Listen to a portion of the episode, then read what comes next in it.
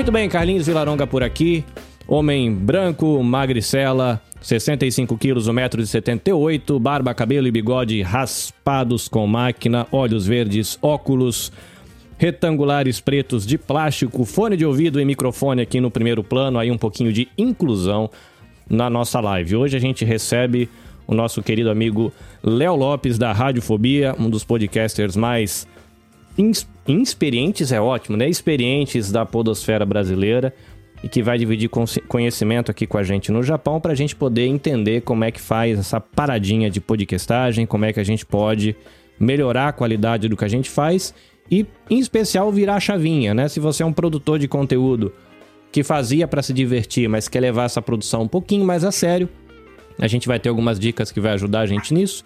Se você é um editor que editava para você e editava para os seus amigos e quer fazer isso um tiquinho mais a sério, também você vai poder pensar um pouco sobre isso. E se você é, é como outras pessoas aqui, a gente tem aqui na, na sala, no Zoom, roteirista, a gente tem aqui na sala do Zoom pessoas que estão começando com é, transcrição de podcast, a gente tem gente que trabalha aqui com matéria, com, enfim, sites e um monte de coisa, e essa galera toda vai poder é, conversar. Então, primeiro eu vou pedir é, para o Léo se apresentar é, com mais calma, ele é o nosso convidado, e depois eu vou pedir rapidinho para a galera poder dar um oi aqui, dizer o que faz, de onde fala, que a gente tem gente esparramada em um monte de lugar do mundo, e isso vai ser muito bom. Então, Léo, bem-vindo é, de novo ao Japão, né? Você está agora uma pessoa íntima do Japão, tá sempre por aqui, isso é bom. Uhum. Bem-vindo, manda aí.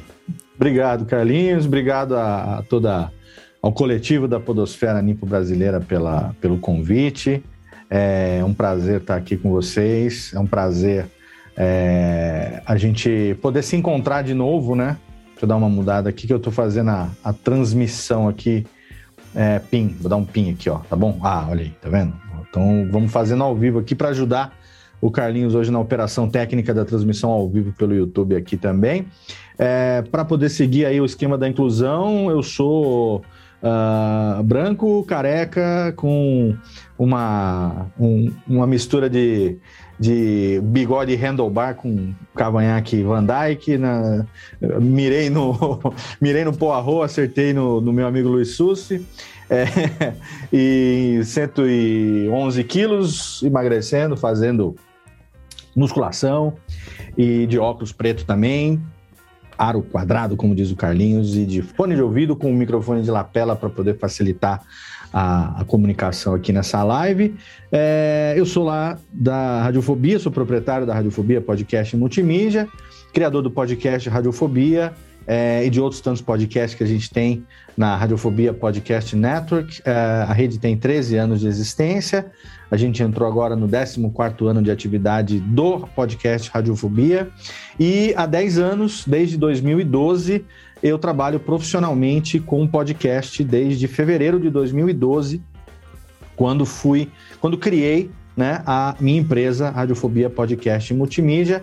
Naquele ano é, eu, eu, fiz a transição, me profissionalizei, tinha alguns clientes já que exigiam nota fiscal e tudo mais, eu fiz a transição do amador para o profissional e no mesmo ano, 2012, mais precisamente em setembro, vai fazer agora 10 anos, comecei a editar o Nedcast, que é o maior podcast do Brasil, ainda é o maior podcast do Brasil, é, inicialmente era eu sozinho, depois, é, com a, o crescimento da empresa, aí passei então a editar e passamos a editar através da Radiofobia, não só o Nedcast, que foi o nosso primeiro cliente, é o nosso cliente mais longevo, como dezenas de outros clientes que a gente uh, acumulou aí ao longo desses 10 anos.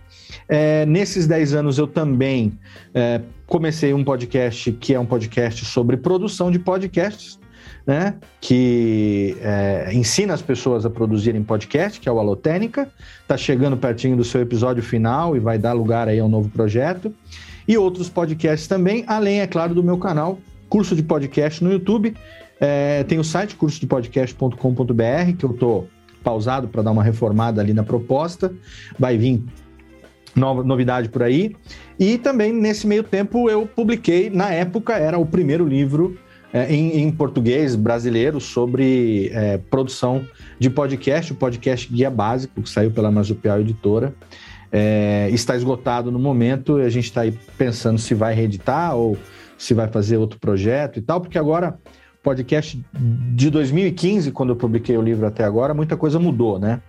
Então, talvez o livro físico já não seja mais uma proposta tão interessante assim. A gente está analisando, mas enfim, eu sou uma pessoa que é, há quase 14 anos, há 14 anos, foi em 2018, eu conheci a mídia podcast, eu sou radialista de formação, sou locutor profissional, é, tradutor e intérprete de japonês e inglês, trabalhei com isso antes da locução, depois já faz muitos anos que eu não trabalho mais com isso. Como disse recentemente no, no podcast no Japão, também no Você Também Pode lá com o Carlinhos. É, contei um pouco da minha história, dos dois lados, que eu vou evitar também ser repetitivo aqui hoje, para que os ouvintes possam também né, consumir aqueles dois conteúdos e diversificar, e hoje focar aqui na parte desse, desse encontro, tirando dúvidas é, e tentando ajudar o máximo possível, dentro dos meus conhecimentos, a necessidade da, da podosfera nipo brasileira. Então, sou um cara que vive de podcast hoje, é, não faço só isso, porque eu sou locutor profissional também, então também tenho é, alguns trabalhos como locução e outros trabalhos que a gente faz aqui na empresa, mas 90% do nosso trabalho é realmente focado em podcast, principalmente na pós-produção o trabalho de pegar o áudio é, captado ou por nós ou pelos clientes e editar esse áudio depois e entregar no formato podcast. Esse é o, o, o core business, digamos assim, da radiofobia. Mas a gente tem experiência e tem também serviços em todas as áreas, desde configuração de feed, montagem de site, é, colocar nas plataformas, consultoria para ensinar quem está começando, que não tem a nem menor ideia de como entrar no mundo do podcast, empresas que querem saber como que o podcast poderia ajudar a, a melhorar o seu, a sua comunicação, seja comunicação interna com clientes, ou seja lá o que for. Então, esse sou eu, um cara que vive o podcast praticamente é, 24 horas por dia, todos os dias, há quase 10 anos é, é algo que enfim, é a minha vida, tudo que eu tenho hoje eu devo ao podcast e tento fazer o meu melhor também no dia a dia para poder retribuir isso, é, compartilhando conhecimento e, e, ajudando quem, quem me procura. Então, é, é isso. Esse sou eu. Obrigado pelo convite. Estou à disposição. Vamos lá.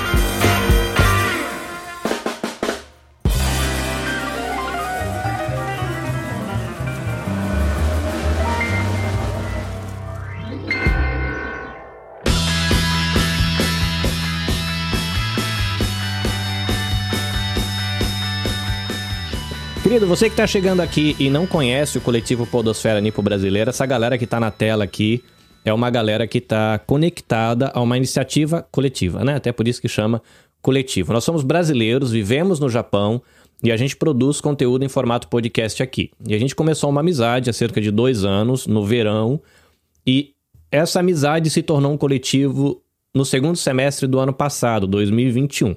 Então a gente lançou o coletivo, fizemos o evento a primeira semana Podosfera Nipo Brasileira, tem cinco painéis, discussões, lives, bastante legal.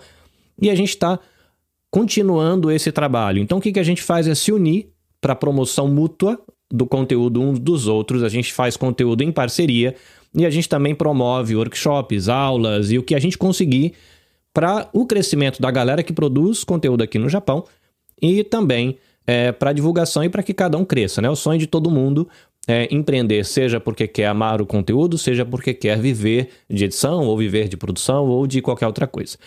É, então a gente tem uma galera aqui, é, eu sei que é, é um grupo grande, mas não tão grande. Então nós temos 90 minutos cravados com o nosso querido Léo, e a gente vai ter um bate-papo que ele vai ser uma mistura de exposição e abertura para perguntas, tá? Então não vai ser também aquela coisa super mega séria, por favor, né? Então tem um negocinho de levantar a mão para a gente organizar um pouquinho, mas vai ser um negócio um pouquinho mais livre, tá, gente? Então quem está aqui na sala, fique à vontade, porque a intenção é que vocês estejam interagindo com o Léo também, tá? Não é uma entrevista minha é, com o Léo. Eu tô aqui representando o coletivo, eu só tô fazendo a parte técnica, que aliás estou dando trabalho para todo mundo. Mas enfim, então eu vou, eu vou chamar um por um pedir para você dizer o seu nome, qual é o podcast com que você está relacionado e de onde você fala. Apenas para o Léo ter uma ideia de cenário e a gente aproveitar a live também para você é, expor o seu trabalho, tá bom? Vou pedir para todo mundo ser sintético, porque a gente tem 90 minutos cravados. Então eu vou chamar por nome Juca Kanashiro. Abre seu microfone, querido. Nome, que já tá aí, mas enfim, de onde você fala, qual é o seu podcast e o tema do seu podcast, please.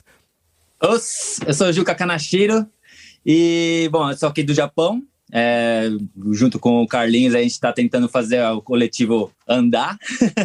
e eu sou do WasabiCast, o podcast do Wasabi Mutante. Junto com a Biju, a gente fala um pouco sobre cultura pop, ou como ela gosta de dizer, cultura nerd, e um pouco da cultura japonesa com a nossa vivência aqui do Japão.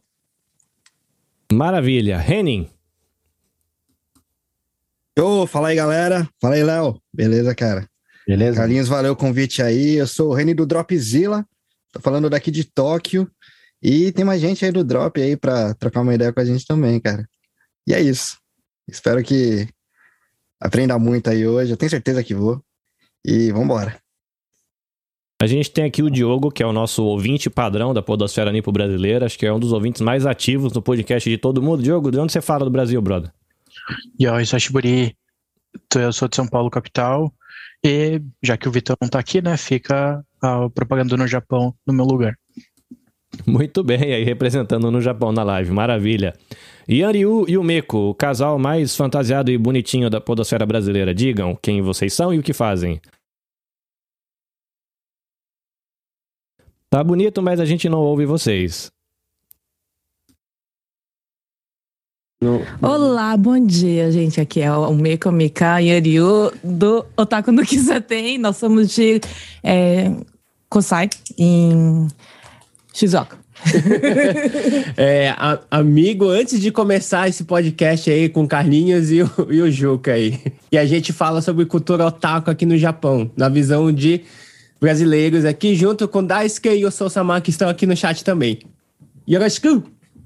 Maravilha. É engraçado que o, o, o Yanriun, ele conhecia o Juca e eu conheci o Juca depois por causa do podcast e fiquei amigo do Juca por causa do, do, do podcast. Não, eu fiquei amigo do Yanriu, conversando com ele pelo Instagram sem saber que ele era o cara que tinha trabalhado comigo. A gente conversou semanas até ele dizer: Você sabe que você tá falando com um cara do seu trampo, né? Eu falei: Não. Mas, e o cara morava na minha cidade, eu achando que eu tava falando com um cara de outro planeta. Natália de Moraes, a nossa querida amiga nordestina que embeleza os nossos diálogos com seu maravilhoso sotaque, amiga das letras e aí, Nath Zirael, amiga do bruxeiro. Bem-vindo. Oi, é, aqui é a Nath, eu sou do Dropzilla, eu sou do Geek and Geekest e eu tô é, junto com o Reni e o Juca. O Juca esquece que ele é do Dropzilla, mas ele também é do Dropzilla agora. E o Dropzilla ele fala sobre cultura geek, é, cultura japonesa, ciências e cultura musical. É isso aí para ser sucinta. Obrigada. E eu sou de Pernambuco, é isso aí. Muito bem. Só pra gente não deixar passar, por que, que você é amiga do bruxeiro? Em uma frase. Porque eu entrevistei ele. é, foi isso. Muito bem. Valeu. Everton Tobassi, o garoto que não dorme e que a única pessoa nessa sala que o dia dele tem 42 horas. Bem-vindo, querido. Apresente-se, por favor, para nós. Bom dia, boa tarde, boa noite para quem está nos acompanhando. Léo, obrigado pela, por participar hoje aqui com a gente. Eu Bom, eu, é, eu estou em Tóquio.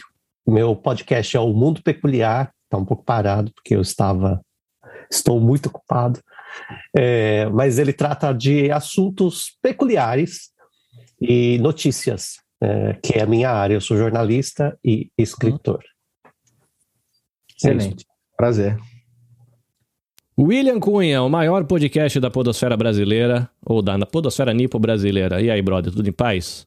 Tudo em paz, bom dia, boa tarde, boa noite. Eu sou o Will, lá do Brasilcast, o, o podcast que fala de tudo um pouco, mas sempre com ponto de, de vista dos brasileiros espalhados pelo mundo. Então, como o Carlinhos mesmo falou, eu me considero o maior podcaster do, do, Nipo, do coletivo, né, da podosfera nipo brasileira, não pela qualidade, mas sim pelo tamanho. Quantos centímetros, Léo, de, de, que a gente aqui no Japão fica fala centímetro, né? Mas fala aí a sua alturinha humilde. Eu tô com tô é, diminuindo um pouquinho, mas tô com 1,94 agora. Eu dei uma encolhida. É, tá bem pequenininho. Muito bem. Valeu, Will. Querido Galo, você está disponível para abrir o seu querido e lindo microfone, o nosso amigo editor. Tudo em paz? Fala aí, Carlinhos. Fala aí, galera da Podosfera Nipo Brasileira. Fala aí. Tô meio Paulo. rouquinho. é prazer estar aqui, é, acompanhando essa live aí com vocês. Sou o Galo, editor lá da Plug Podcasts e marido da Bia lá do Desrotule-se. Maravilha, valeu, Galo. Tia Melina, falando de Só, Portugal. só um momentinho, ô, Oi, ô, Carlinhos. não. Desculpa, vai, vai entrar uma pessoa aí.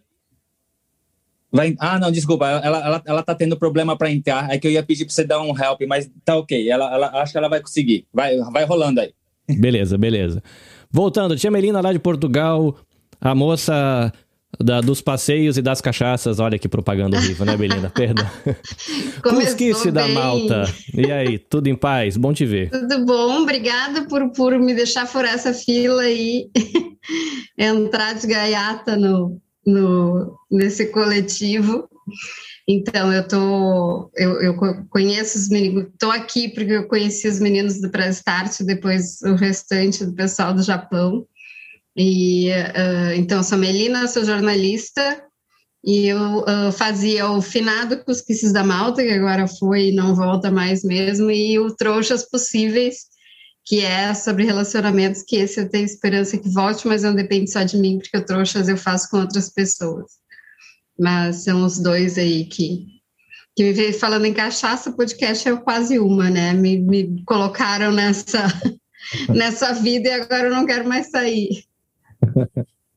Muito bem. Se você nunca ouviu Cusquices da Malta, apesar de ter encerrado aí o projeto, vale a pena para você dar risada, porque é muito bom. As Ah, Trapalhadas. obrigada. Kleber Chupeta, já era cast, recém-lançado, Bebezão, podcast que tá de fralda ainda.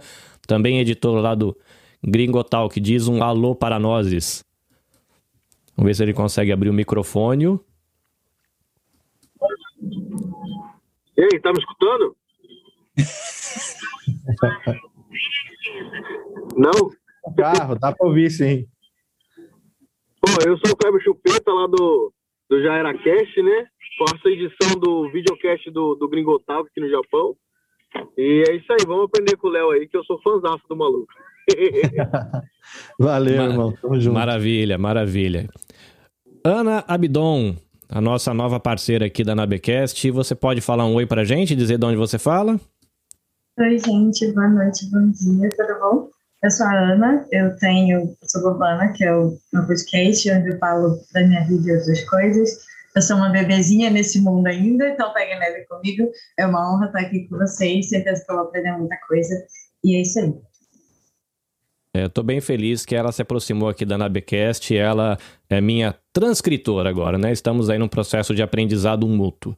Né? Eu, enquanto uma pessoa produzindo conteúdo inclusivo, e ela aí é, experimentando uma nova área do conhecimento. Bia Galo, você pode dizer um oi para a gente ou você está correndo aí com seus lindos e maravilhosos pequeninos? Aqui é o marido da Bia Galo para informar-lhes que ela tá correndo atrás das crianças. Muito bom. É, imaginei. Três filhos, o Léo tem também, ele tá ligado qual que é a parada. Tabata, você lembra que você fala não é do Brasil, você tá na Europa, se eu não tiver errado falando bobagem. Você pode dizer um oi para nós? Oi, gente, bom dia, boa noite. Aqui é a Tabata. Eu estava falando de Nova York, agora estou aqui em São Carlos, São Paulo. Eu sou professora de português, de inglês e também, como a Ana falou que ela é uma bebezinha, sou uma recém-nascida, então, aí no mundo dos podcasts e muito feliz de participar hoje aqui. Um abraço para todo mundo. Obrigado. Muito bem, mais uma vez chegando aqui também o pessoal do Otaku no Kissa tem. Era interessante quando a gente coloca um rosto nas vozes. E aí, gente, bem-vindos. Digam oi, se apresentem, por favor, de onde vocês falam. Olá, eu sou o Daisuke.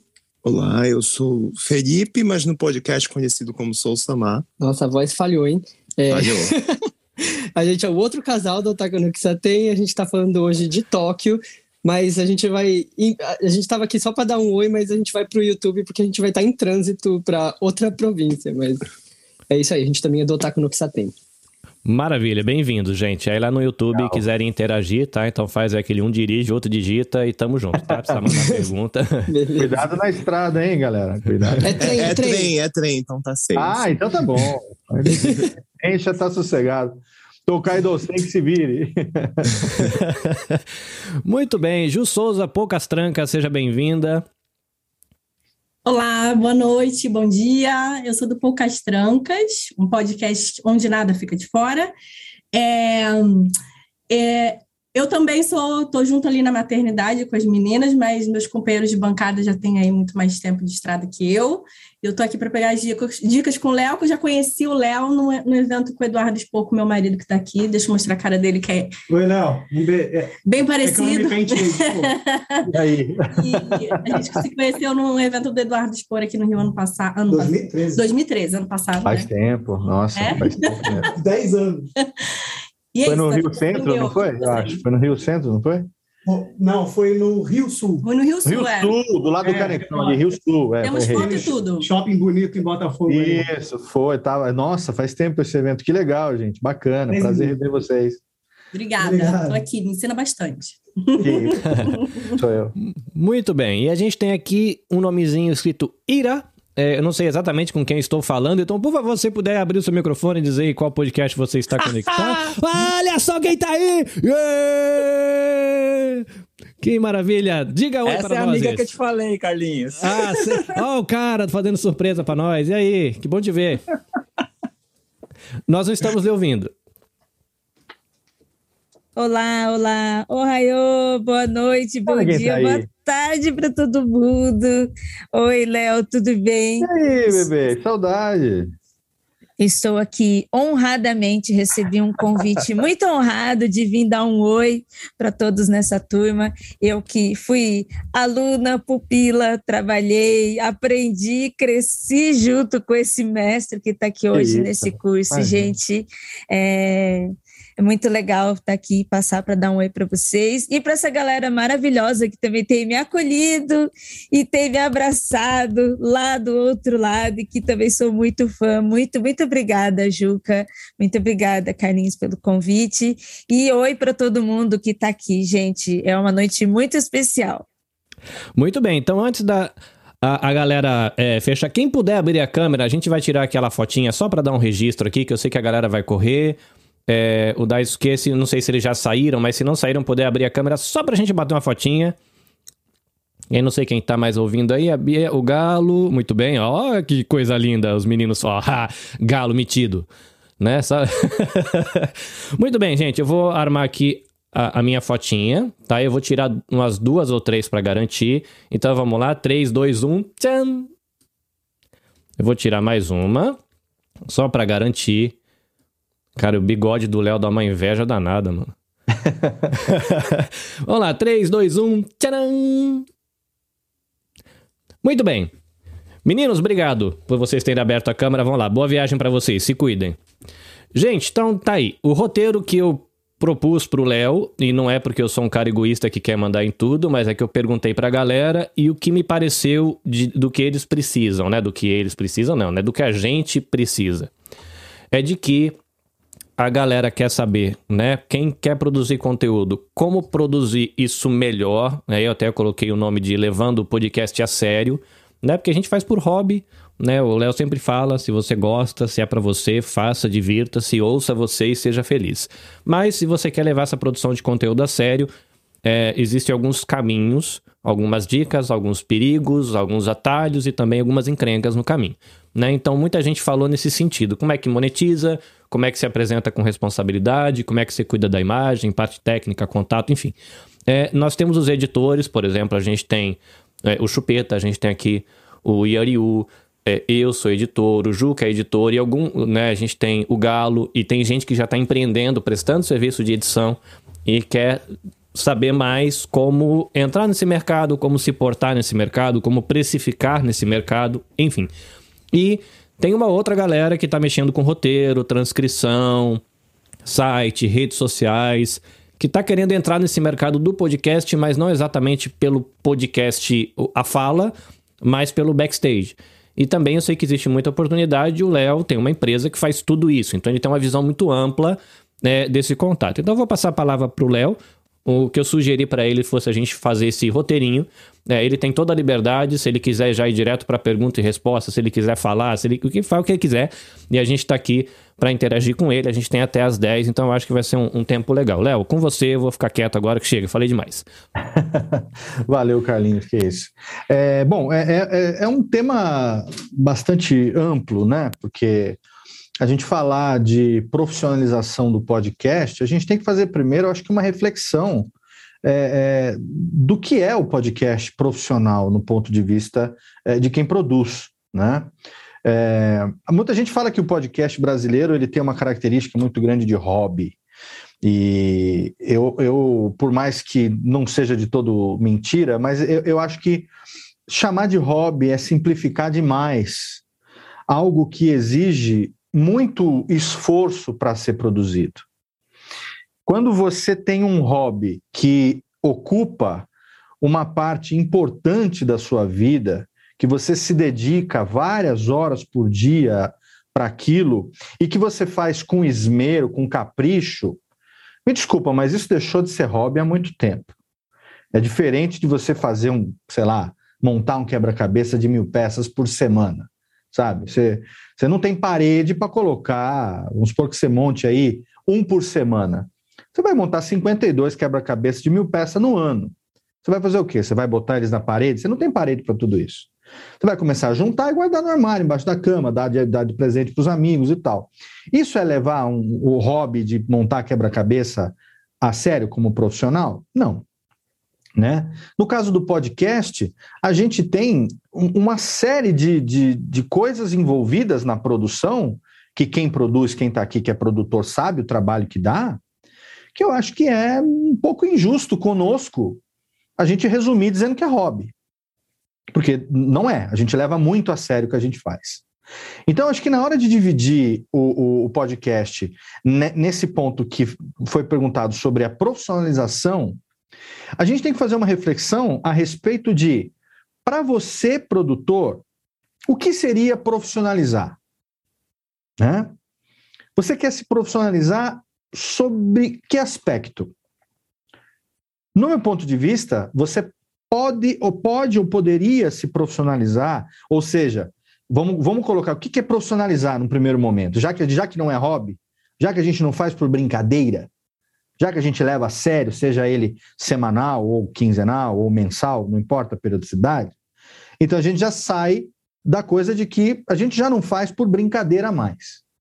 Né? Eu, eu, eu, eu aprofundei um pouco esse ponto no é, Você Também Pode, cast que eu gravei com o Carlinhos recentemente, onde a gente falou bastante sobre isso. Né? Teve a pergunta lá sobre o que, que é, como construir um podcast de sucesso. E aí a gente elocubrou um pouco ali a respeito do que é sucesso.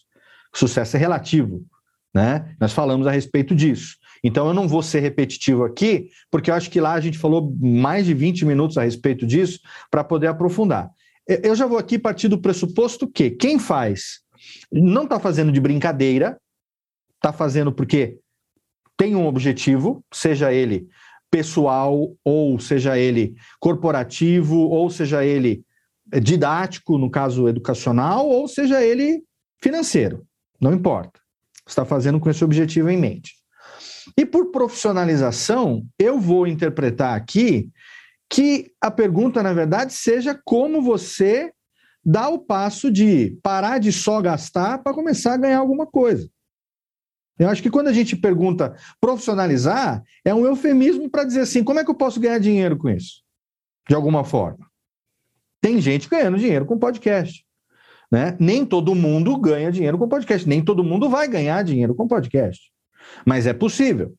Então, assim, é, quando pergunta sobre profissionalização, vamos partir então do princípio que seja como que eu posso conseguir ganhar alguma coisa com isso, nem que seja o suficiente para pagar o meu host, é, o meu, meu servidor de hospedagem, para pagar sei lá, o, o, meu amigo que me ajuda com as artes dos episódios, né? A pessoa que me ajuda com a transcrição, entendeu? Então, vamos partir do princípio que seja isso. Muito bem. Se esse for o caso, eu vejo a profissionalização possível em dois, em duas vertentes. A primeira delas é na vertente de produtor de conteúdo. Ou seja, você quer começar a ganhar alguma coisa com o seu podcast é, produzindo para si mesmo. Então, o Henning tem o Dropzilla. Como que eu posso, produzindo o Dropzilla, né? Como que eu, Will, produzindo Press Start, como eu posso ganhar um troco? Ou até ganhar bem.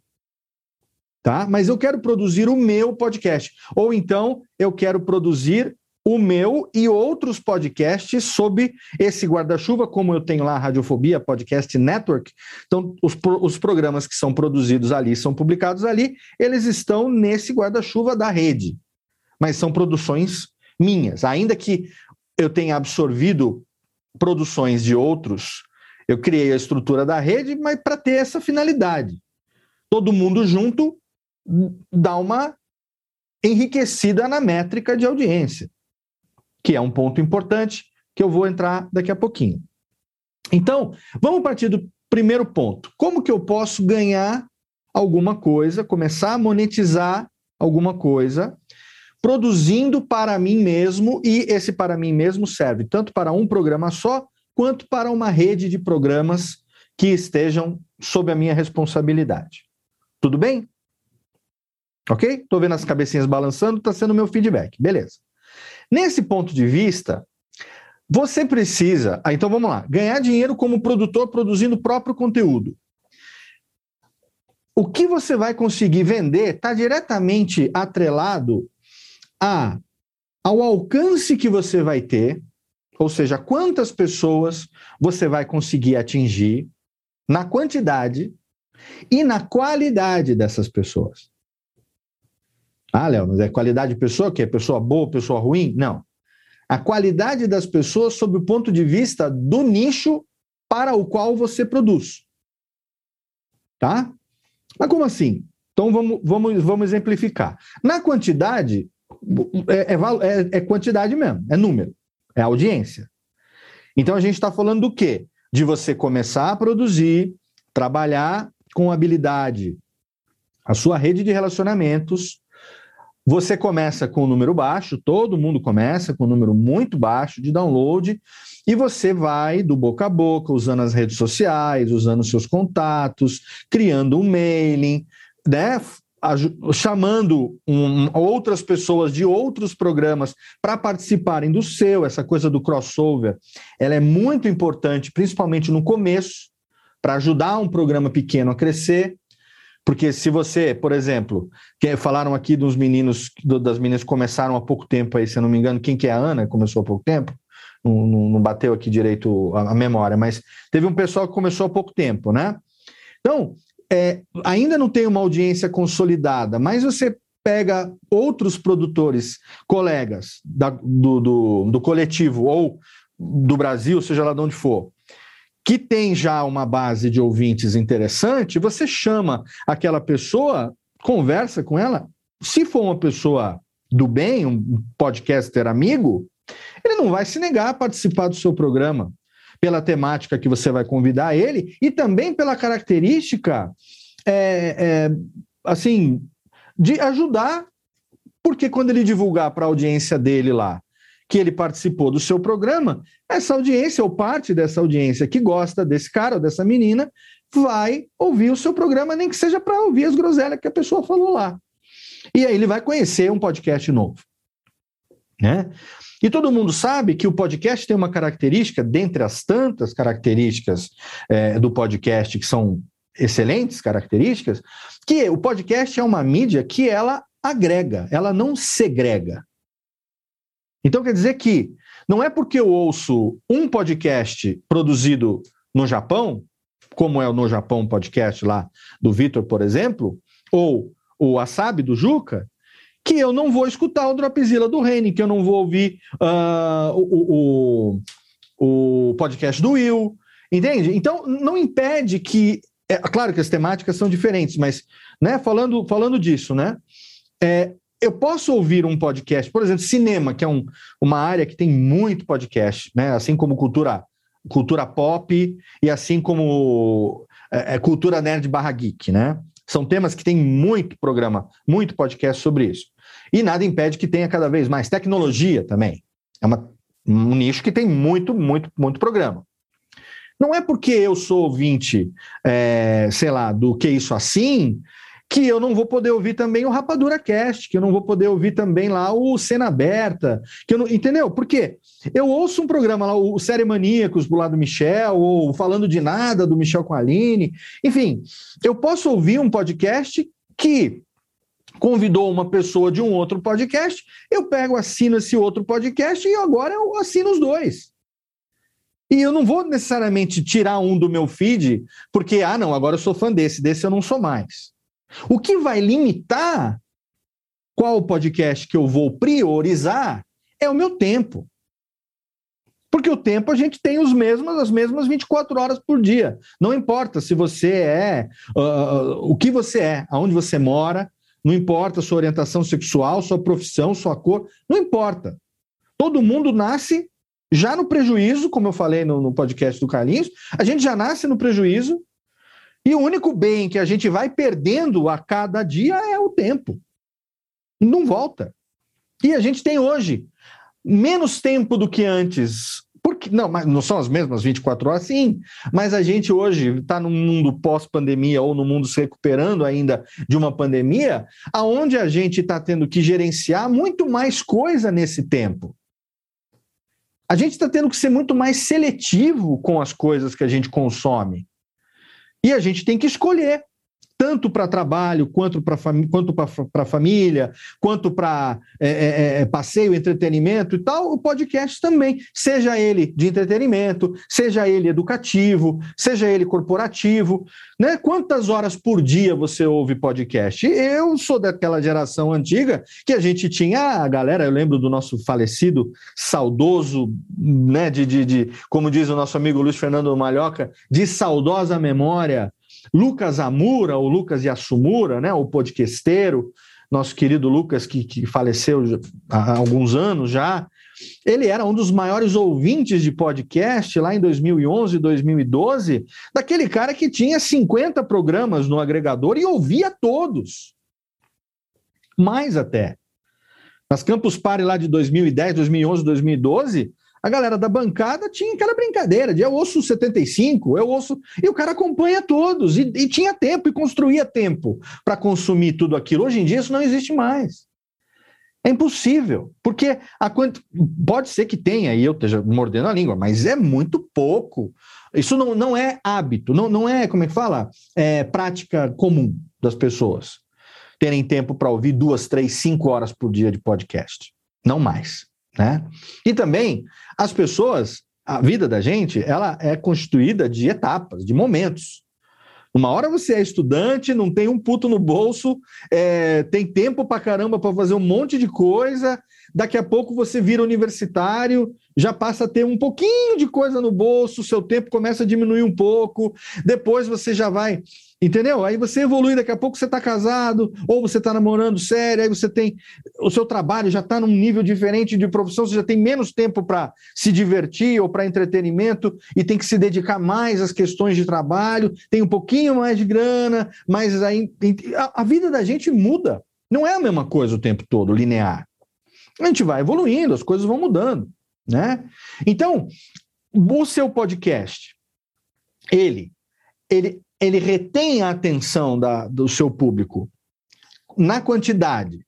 Ok, então vai construindo aquela audiência, você vai utilizando os meios possíveis digitais. Não adianta é, sugerir meios analógicos, porque ninguém mais. Né, não adianta, por exemplo, eu já pensei nisso é, aqui na, na, minha região aqui, é, anunciar no rádio e na televisão. Né? Inclusive tem algumas emissoras de TV hoje dia que tem uns pacotes aí bacanas e tal, você podia anunciar. Mas aí você para para pensar, não é o meu público. Não é, eu não vou atingir o meu público ali. Eu vou estar tá investindo é, numa, numa mídia de massa aonde o meu público dos produtos que eu, dos programas que eu produzo, a minha audiência, ela não está ali ouvindo a TV Globo no horário da novela Pantanal. É, a minha audiência não está ouvindo é, a rádio Jovem Pan na hora do almoço, entendeu? Então, não adianta eu querer investir nisso. eu tenho que ir nos meios digitais. E também, vou falar para vocês, não vale a pena ficar investindo muito em anúncio pago, em AdSense, em Facebook, cada vez menos relevante do ponto de vista, pelo menos aqui no Brasil, não sei no Japão qual é a realidade, mas aqui no Brasil o Facebook está cada vez menos relevante do ponto de vista de anúncio e tal há uns 4, 5 anos atrás, a febre era que toda empresa, todo projeto tivesse a sua fanpage no Facebook, e ali era um agito. A marca que não tivesse lançando um carro novo e esse carro tivesse uma fanpage no Facebook, não, não estourava. Hoje em dia ninguém liga mais. O foco agora é Instagram, está todo mundo migrando para o TikTok. É, só para uma, uma contextualização, Léo, aqui no hum. Japão, se a empresa não tiver comunidade, página, grupo no Face, você não vende. Olha aqui a comunidade brasileira no Japão, ela roda no Face. Tem muita gente no Instagram, molecada no TikTok, mas a, os pais, né, as famílias, se você quiser vender, é Face. Grupo no Face, você vende bem aqui. Perfeito. Então é uma realidade que para vocês no Japão ainda, ainda se aplica, ainda pode ser utilizada né? Uma comunidade no Facebook, uma página, um grupo. Você tem que ver dentro da sua realidade, na verdade, assim, o resumo é aonde que está o seu público.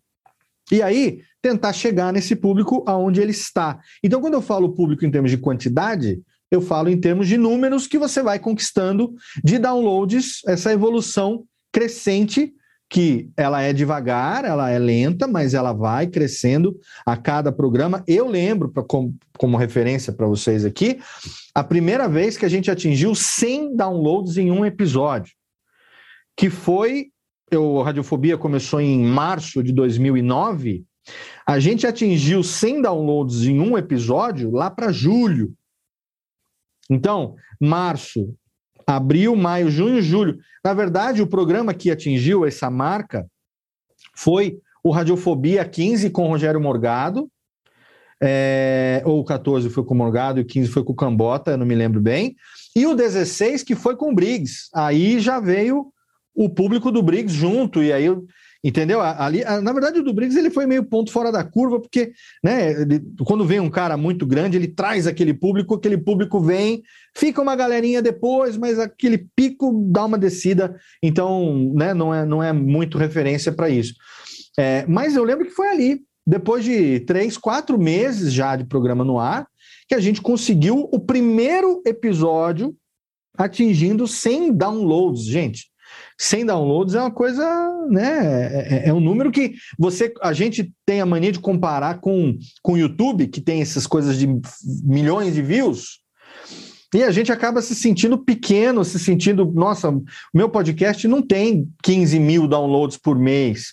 É, então é uma realidade diferente, porque a, a gente está comparando bananas com helicópteros, não está nem na mesma categoria o negócio. Então não se preocupe. Né? Existem, existe uma, uma, uma pesquisa, eu não vou conseguir extrair isso aqui agora exatamente, porque eu estou ajudando aqui na transmissão e vai ferrar tudo aqui o, o YouTube do Carlinhos, mas existem números que mostram que, mundialmente falando, a média de downloads, se você tem 100 downloads no seu episódio, nos primeiros 30 dias de lançamento dele, você está no top 5% dos podcasts mundiais em, em audiência. 100 mil, Léo? Não, não, não. 100. 100. 99, 100. Uma centena. E depois esse número vai crescendo, mas é assim: se você chegar a 500 downloads, você já está no top 3%. Se você chega em mil downloads, você vai para o top 1%. Entendeu? A gente não está falando que todos os podcasts do mundo, para serem bem-sucedidos, precisam ter 800 mil downloads por semana, como é o caso do Nerdcast. Por exemplo, nem sei se são esses números ainda, porque faz tempo que eu não me atualizo e também não tenho acesso a isso. Mas teve uma época que foi. Então, é, enfim, é, o que eu quero dizer é que você não precisa ter um milhão de downloads por semana para ser considerado um podcast bem sucedido. A gente precisa entender, dentro do nicho que você trabalha, do público que você quer atingir, qual a relevância que o conteúdo que você produz tem para esse público. E o quanto que esse conteúdo é atinge, digamos assim, a expectativa que esse público tem a respeito daquilo que você pode entregar. né? E por enquanto eu estou falando só de conteúdo.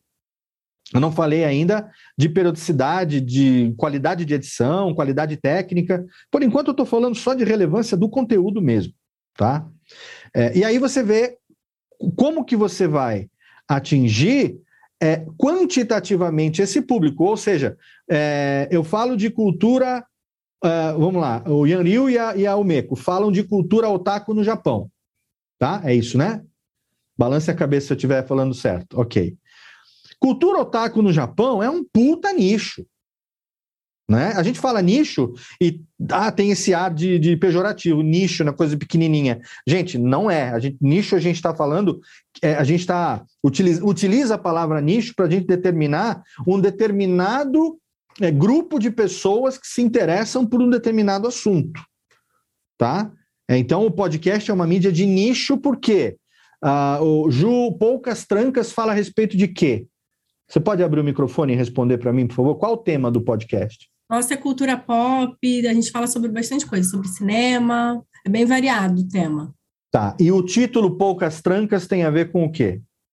Na verdade, é uma piada né, que a gente tem, foi uma, uma que surgiu com um dos vilões do Chapolin, os Poucas Trancas. E aí a Ah, gente tá. colocou onde quase nada fica de fora, que também é um Referência ao quase nada. referência a quase nada também. Então é uma, uma jogadinha aí. Show, perfeito. Então, você fala sobre, a- a- a- sobre cultura pop de, de, de vários aspectos diferentes. Sim, né? sim. Você talvez tenha uma dificuldade um pouco maior de segmentar, digamos, o seu público do que, por exemplo, o Yanryu e a Yumeko falando de otaquices. Por quê? Porque você é, é, tem que entender o seguinte: o público gosta de cultura pop, mas nem todo mundo gosta de tudo. Primeiro ponto, óbvio. Segundo ponto, nem todo mundo tem a faixa de idade para entender, muitas vezes, as referências que são colocadas em determinados episódios. É uma coisa que eu tomo um cuidado muito grande, porque, assim, via de regra, eu quase sempre sou o cara mais velho das minhas gravações.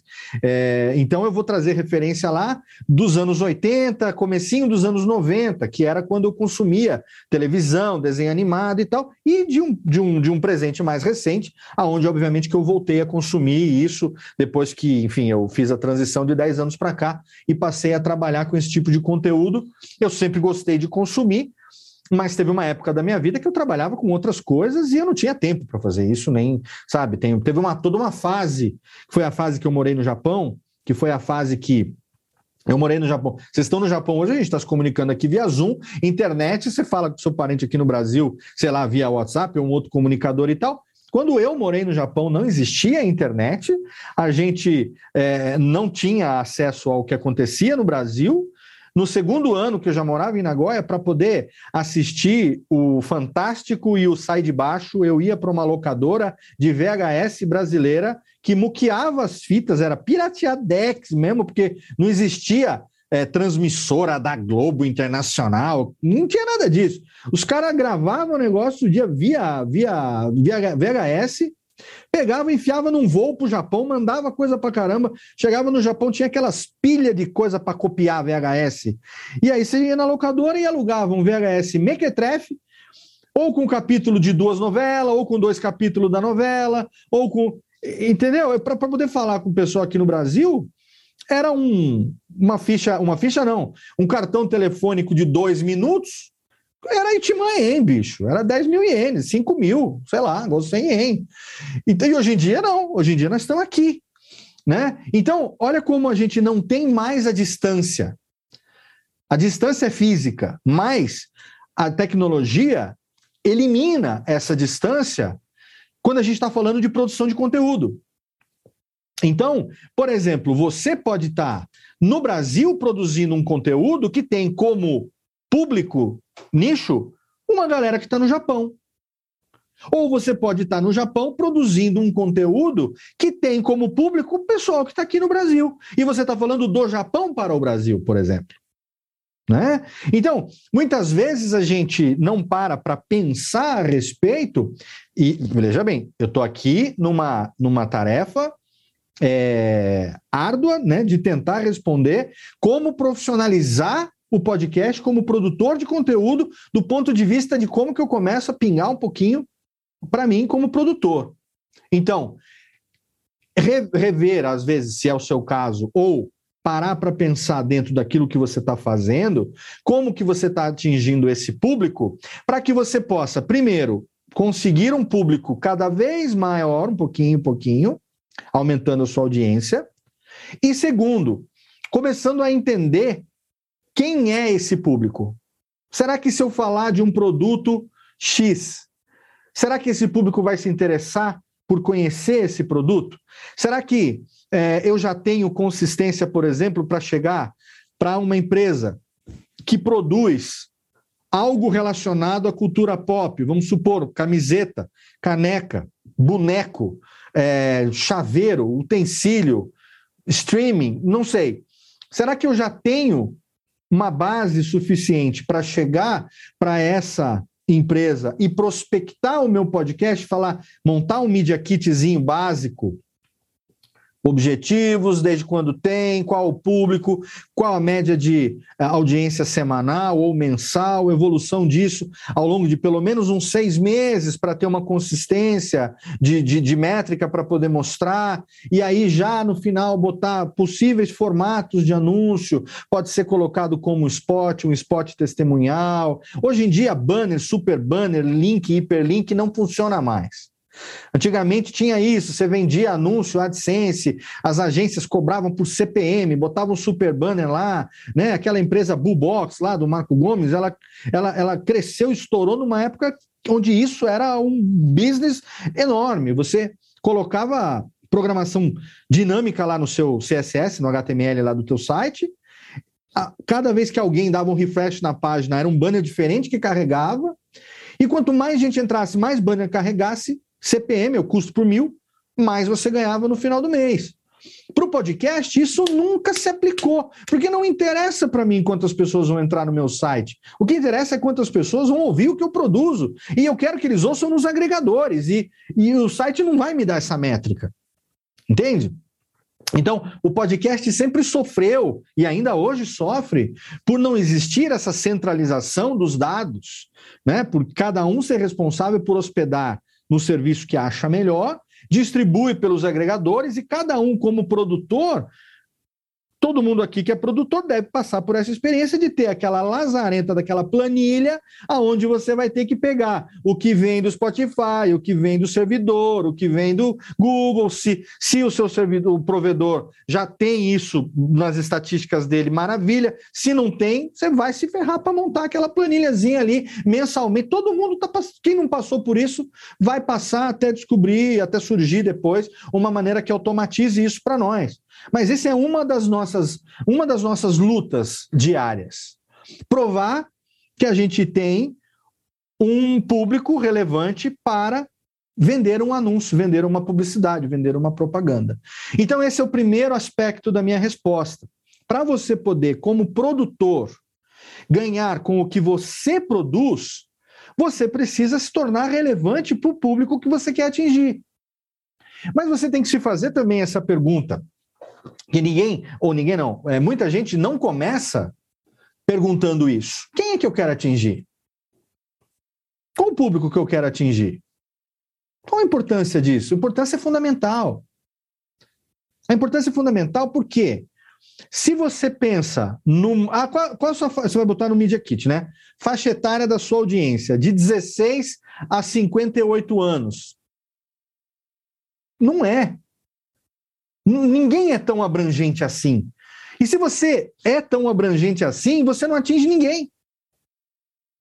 Entende? Você tem que focar o seu conteúdo em alguma em alguma nada impede que as pessoas sejam ecléticas e gostem daquilo que você faz. Sim, não estou dizendo que seja impossível, mas como estratégia de crescimento para você poder é, vender um produto, um serviço, anunciar alguma coisa, trazer isso para dentro do seu programa, é contraproducente. Então, por exemplo, se você tem um programa que fala de cultura pop, eh, que varia desde uma coisa recente aí da cultura pop, sei lá, é, Jujutsu Kaisen, por exemplo. por exemplo, ou ah, uma coisa que está na Netflix, que a galera acessa, que tem a ver com o jogo, Arcane lá, por exemplo, né? Aquela série que tem a ver com o... Tem a ver com o quê? Com é Fortnite? League of Não. Legends. League of Legends, é, perfeito. Que é para um público X. E de repente você parte para, sei lá, é, de game de Arcane League of Legends para Sherlock Holmes e Agatha Christie e o negócio que tá para um público ali 40 a mais. Por mais que tenha gente jovem que goste, mas via de regra vai ser um público mais velho que vai curtir mais isso, Edgar Allan Poe, literatura, né, um cinema mais no ar, uma coisa, sei lá, mais cabeça, seja lá o que for. E você navega por isso, sabe, muito é difícil de você posicionar um potencial anunciante em que, em que ponto aqui ele vai se encaixar. Mas dessa sua audiência tão vasta, em termos de faixa etária, quantos tem que consumiriam o meu produto, o meu serviço, aquilo que eu quero oferecer? Quantos que são da faixa de 18 a 25, por exemplo? Ah, não sei. Né? Você já, você como produtor, já fez uma pesquisa do teu público internamente? Já elaborou aquele formuláriozinho do Google Docs lá para a galera poder responder, para você conhecer quem é seu ouvinte, aonde que ele mora, qual a faixa etária dele, qual a faixa é, é, é, de, de, de, de grana que ele ganha por mês, o nível escolar médio, é, o que, que ele gosta, as coisas que ele gosta, o tempo de programa que ele se interessa. Lá em 2009, quando eu e outros começamos, a, a gente não via a hora de, tá, de ter mais ou menos um ano de podcast ou seis meses de podcast para poder fazer uma pesquisa dessa, para descobrir daqueles 50, 100, 120 que faziam o meu download, quem são esses caras? Entendeu? Quem são essas pessoas? E aí, o único jeito que a gente tem de descobrir isso é perguntando: quem é você, querido ouvinte? Você gosta do meu conteúdo? Me ajuda a te conhecer. Eu preciso te conhecer para saber quem você é, porque eu quero fazer um produto cada vez melhor para você, eu quero fazer um conteúdo cada vez melhor para você. Para isso, eu quero tentar trazer investidores anunciantes aqui no nosso programa para que a gente consiga ter um pouquinho mais de grana para poder melhorar a qualidade técnica, para poder comprar, eventualmente investir num equipamento melhor, num microfone novo, para a gente poder investir num computador com um processador um pouquinho melhor, para que a gente possa melhorar o processo de edição. Conversar com o seu ouvinte. Conversar com o seu ouvinte pedir ajuda do seu ouvinte, entender quem é o seu ouvinte, porque a gente já tem, vocês como ouvintes, antes de ser produtores, tá? Como ouvintes, você já não, já não sentia essa cumplicidade pelos produtores que você gosta, pelas pessoas que você ouvia sempre? Não parecia que eram seus amigos já de longos anos? Se esse cara te faz uma pergunta, você não se vê respondendo essa pergunta pro cara? Ou para menina, porque agora, como produtor, você tem que se botar nessa posição também. Ah, Léo, mas é muita presunção da minha parte querer achar que alguém vai responder. Vai responder, bicho. Os caras, as pessoas te escutam. O cara que gasta uma hora por mês, uma hora a cada 15 dias, uma hora e meia, para te ouvir, ele vai gastar 15 minutos respondendo um formulário para te ajudar, com certeza. E vai ajudar você a entender quem ele é. E vai ajudar você a entender não só a quantidade que as métricas já te dão, mas vai ajudar você a entender a qualidade do teu público. Entendendo Léo, a desculpa. qualidade... Desculpa, pode falar. Desculpa, Léo. É, por exemplo, assim, o Wasabi, né? Ele ainda é um podcast muito pequeno, né? Então a gente usa o Anchor, né? Para colocar os episódios e tal. E va- vários outros podcasts aqui da, da galera aqui do Japão também usam o Anchor. E lá a gente tem, né, aquelas estatísticas do que o próprio Anchor dá, dá pra gente e tal, né? Idade, a- é, audiência, um país, tal, essas coisas. Essas estatísticas do Anchor mesmo, é, ela já é válida para a gente conhecer o nosso público ou isso é muito simplificado e compensaria se a gente, sei lá, é, encomendar uma pesquisa, algo do tipo assim? Então, é... ô Juca, as estatísticas do Anchor, elas vêm da onde? Essa pergunta é retórica, tá? Essa, a, a, da onde que vem essas estatísticas do Anchor?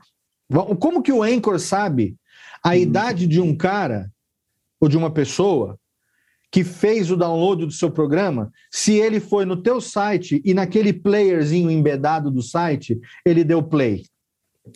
Se ele ouviu pelo Deezer, ou pelo Spotify, ou pelo Pocket Casts, ou pelo Last FM, ou pelo ah, Podcast Republic, ou pelo whatever aplicativo, a pessoa fez o download de graça.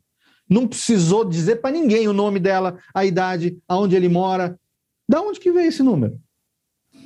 Da onde que vem essa idade? Esse sexo? Essa... Da onde que vem isso? Só do Spotify. Essa, essa, essa é, é, fatia da informação que o Anchor te oferece, de faixa etária, de homem ou mulher, né, é só a galera do Spotify, porque para ouvir no Spotify você tem que ter uma conta, seja grátis ou seja paga. E lá na conta eles sabem se você é masculino, feminino, se você tem dois, 25 ou 40 anos. Entende? Você não consegue entender o teu público em geral. E eu acho que é, é, é muito, é muito pobre de, de informação, você limitar, sendo que se o seu programa está disponível, ele não é exclusivo Spotify, ele está disponível no máximo de plataformas possível, que é a política que eu acredito, que seja a produção e a democratização da audição. Quem vai ouvir tem que escolher aonde quer ouvir, que momento que quer ouvir. Eu defendo essa postura é, por parte do produtor para poder o ouvinte. Eu não quero limitar meu, meu podcast exclusivo Spotify. Legal, bacana. Mas só vai poder ouvir agora quem tem Spotify. É. Tá. Tem uma galera que não vai te ouvir, você sabe disso. Não, tudo bem. A grana é boa. É boa. É boa até que ponto? É boa o suficiente para você limitar a sua audiência só para quem tem essa plataforma? É, beleza. Se é bom para você, taca-lhe pau. Entendeu? Mas teve gente que eu conheço pessoas que entraram exclusivo de Spotify, deu um ano, acabou o primeiro contrato, saiu saído. Por quê? Porque quando estava em todas as plataformas, tinha muito mais consistência, tinha muito mais alcance, tinha muito mais audiência né? E o, e o, e o, e o acordo não é um acordo milionário para todo mundo, pode ter certeza disso. Né? Não é todo mundo que é Joe Rogan que ganha 100 milhões de dólares para estar tá só lá, não. Não é assim que funciona, não é assim que a banda toca. Né? O, o cachê do cara que vai participar do, do, do, do, do Domingão com o Hulk não é milionário, não, querida. É, é, a mesma coisa, entendeu? Então a gente se ilude porque a gente vê um negócio gigantesco. Eu acho que vale a pena sim ainda que você tenha um serviço com estatísticas extremamente detalhadas, o Anchor, as estatísticas do Anchor são bem pobres, para falar a verdade. É, quem usa o LibSym, por exemplo, tem estatísticas muito melhores. Se você usa um, uma camada intermediária, que é, por exemplo, o Blueberry Estatísticas lá, que você pode pagar 5 dólares por mês e botar só o tracker do Blueberry no, no caminho do seu MP3, ele vai te dar estatísticas espetaculares. Né? Mas ainda assim não substitui o, o, o você com seu ouvinte, entende? Não substitui a, a pessoalidade de você falar com o seu ouvinte, de você conversar com o seu ouvinte, de você trazer o seu ouvinte para dentro do, do, do teu processo de produção. Essa cumplicidade, para mim, é mais importante até do que a quantidade de pessoas que tenham no programa, porque, eventualmente, já teve casos assim, que teve um cara, um ouvinte de um programa, que tinha uma quantidade considerada irrisória de downloads. Esse um ouvinte, por acaso, era o cara responsável por uma puta campanha dentro de uma empresa, e esse cara pelo contato com o produtor, trouxe essa campanha para dentro do programa, foi um sucesso. A partir dessa campanha, começou, mudou o nicho, mudou a audiência, mudou a estratégia. Entendeu? Você não, não negligenciar um ouvinte que seja. Porque você não sabe o quanto que ele pode realmente ser importante para você. Ele é importante para você, claro, como ouvinte, porque sem ele não teria por que você fazer o que você faz como produtor de áudio, obviamente. Se não tem quem escute, para que você vai fazer? né? É melhor gravar no seu próprio gravador e botar no ouvidinho para você ouvir de noite antes de dormir, você mesmo falando consigo próprio, né? Agora, se é para falar com os ouvintes, traz ele para cumplicidade, traz ele para o pro, pro, pro, pro meio. E aí, como produtor, você pode começar a vislumbrar essa possibilidade de ganhar através de anunciantes, produtos, serviços, campanhas que se interessem por colocar dentro do seu podcast, seja um call to action através de um testemunhal, que é um spot onde você espontaneamente fala do, do, do, do, do patrocinador. Você pode oferecer para ele uma cota num oferecimento de, que é aquela cota que tem a citação do patrocinador no começo e no final. Muita gente faz isso. Lá, na gringa, por exemplo, muita gente faz isso, né? Então, vou fazer aqui uma brincadeira com, deixa eu ver quem que está aqui para mim invisível aqui na, na, na, na aqui. O Dropzilla, por exemplo, o Reni está visível aqui para mim. Então, vamos supor, é, Drop, o Dropzilla é um podcast sobre não sei o que tem e é trazido para você num oferecimento de fulano de tal. Você sabia que fulano de tal começou a fazer não sei o que tem, voltada para os brasileiros assim, assim, assado? Pois então, acesse agora, palalala.com.br. Vamos para o episódio. Pá, começa. Já, já veio o anuncião ali no começo. Isso é um formato matador também para você, que muito, muito pouca gente no Brasil, do podcast em português, não exploram esse formato no oferecimento de. Chega lá no final, a mesma coisa. Você não quer fazer espontâneo, grava um spotzinho e vai vender uma cota o quê? De seis programas para essa inserção? Quanto que vai ser? Cobra um valorzinho ali baixinho no primeiro momento, proporcional à sua audiência. Aí o cara vai ver o quanto que isso deu de retorno para ele. Ele continua mais um pouquinho, você faz pelo mesmo valor, dá aquele agrado. Ele não pode ir com muita sede ao pote logo de cara, achando que é o novo Nedcast da vida, porque não é assim que rola, não é assim que a banda toca. A gente já está em 2022. Aquela brincadeira que a, a, a Drica, né, a cafeína, falou. A gente falou tanto para as pessoas que todo mundo podia fazer podcast que todo mundo acreditou e hoje todo mundo quer fazer essa merda. Entendeu? Então nunca teve tanto podcast como, como tem hoje. Quem nunca fez na vida está fazendo aquela brincadeira. Quem nunca morreu está morrendo. Quem nunca gravou podcast na vida está gravando. Legal, bacana. Mas será que dá para entender que nem todo mundo vai ganhar dinheiro com isso? Será que dá para entender? Você tem 12 mil, 20 mil nem todo, não, não, não vai ter investidor para tudo isso. Né? E assim, os produtores, os programadores, quem trabalha profissionalmente com, com a programação de podcast, cada vez mais, principalmente lá fora, quem acompanha a cena na gringa, quem ouve lá o podnews.net, por exemplo, e acompanha um mail, mails internacionais, percebe que os produtores, o próprio Adam Curry, nosso podfather, ele está cada vez mais empenhado em como criar métodos de monetização diferentes. Então eles têm já agora aplicativos que tem um botãozinho que o cara vai lá, um, um Boostagram, o cara vai lá e bota lá uma graninha e aquilo ali por audiência o cara pode te ajudar e tem outros que já é, monetiza o, o, o ouvinte e dá um pouquinho de grana também, entendeu? Para o cara que está ouvindo e depois dá um pouquinho de grana também para a pessoa que está que tá produzindo. Oi? É. Fala bye bye. Bye bye. Cadê? Não tô conseguindo ver. Quem é? É do Juca. Hum. A minha filha quer dar um bye bye para você. Ah, peraí, deixa eu ver o que, que eu fiz de errado aqui no negócio. ah, eu vi aqui em cima, ó. Pronto, cadê? Agora eu tô vendo. Bye bye. Deixa eu, localizar. Ah! Oi, oi, tudo bom? Fala, Hajime Mashite. Ah, iyo, Nihongo, Nihongo wakaru yo. Daijoubu. Hajime mashite. O namae wa? O namae wa? Sofia. Sofia. Yoroshiku né? Faz bye bye. Bye bye, mata né. Ih, Golden Week, ó. Aproveitar o Gomen, né? feriado, né? Imagina, que isso. Ela tá saindo para brincar agora com as amiguinhas. Ah. Desculpa. Tá na hora de aproveitar. É, bom, então esse é o primeiro, o primeiro. Cadê? Onde é que tá aqui? Onde é que tem que colocar aqui? Aqui, pronto. Esse é o primeiro aspecto. E no segundo aspecto, assim, como que eu vou ganhar dinheiro? Como que eu posso profissionalizar? Produzindo podcast para outros. Aí já é uma outra coisa. Aí já é uma, uma, uma possibilidade, um mercado, uma abertura totalmente diferente. A gente falou aqui até agora, e se precisar depois a gente até estende um pouquinho aqui, Carlinhos, para poder dar tempo de a- a- abraçar tudo. A gente estende de uma hora e meia para duas horas, para mim não tem problema, mas para poder abraçar tudo isso aqui.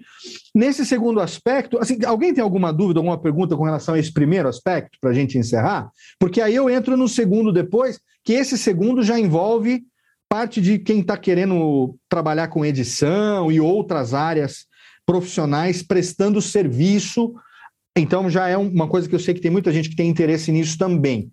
Mas essa primeira, eu, eu fiz questão de dividir as duas, porque nem todo mundo vai prestar serviço de edição de podcast, nem todo mundo vai prestar serviço de produção de vinheta, entendeu? Então, é, é, é, e na verdade, esse é o primeiro. O primeiro. Ó, quer, quer um exemplo? O Jovem Nerd ganha dinheiro com podcast como? Sendo feliz, que eles dão muita risada. E... Isso é um aspecto importante também. Mas como que. Eles, também, né? Como que eles ganham dinheiro com podcast? Com produção? Eles ganham dinheiro produzindo os próprios produtos, não é? Sim. E o que, que, o que, que tem na, na, na, na, na sessão de leitura de e-mails e recados? Tem o quê? No começo, sempre. Spots comerciais. Propaganda. Propaganda. Dois, três spots comerciais. Ah, um programa é, sobre, sei lá, uh, um jogo que, sei lá, um filme recente aí do Batman. Batman. O Batman não foi o caso.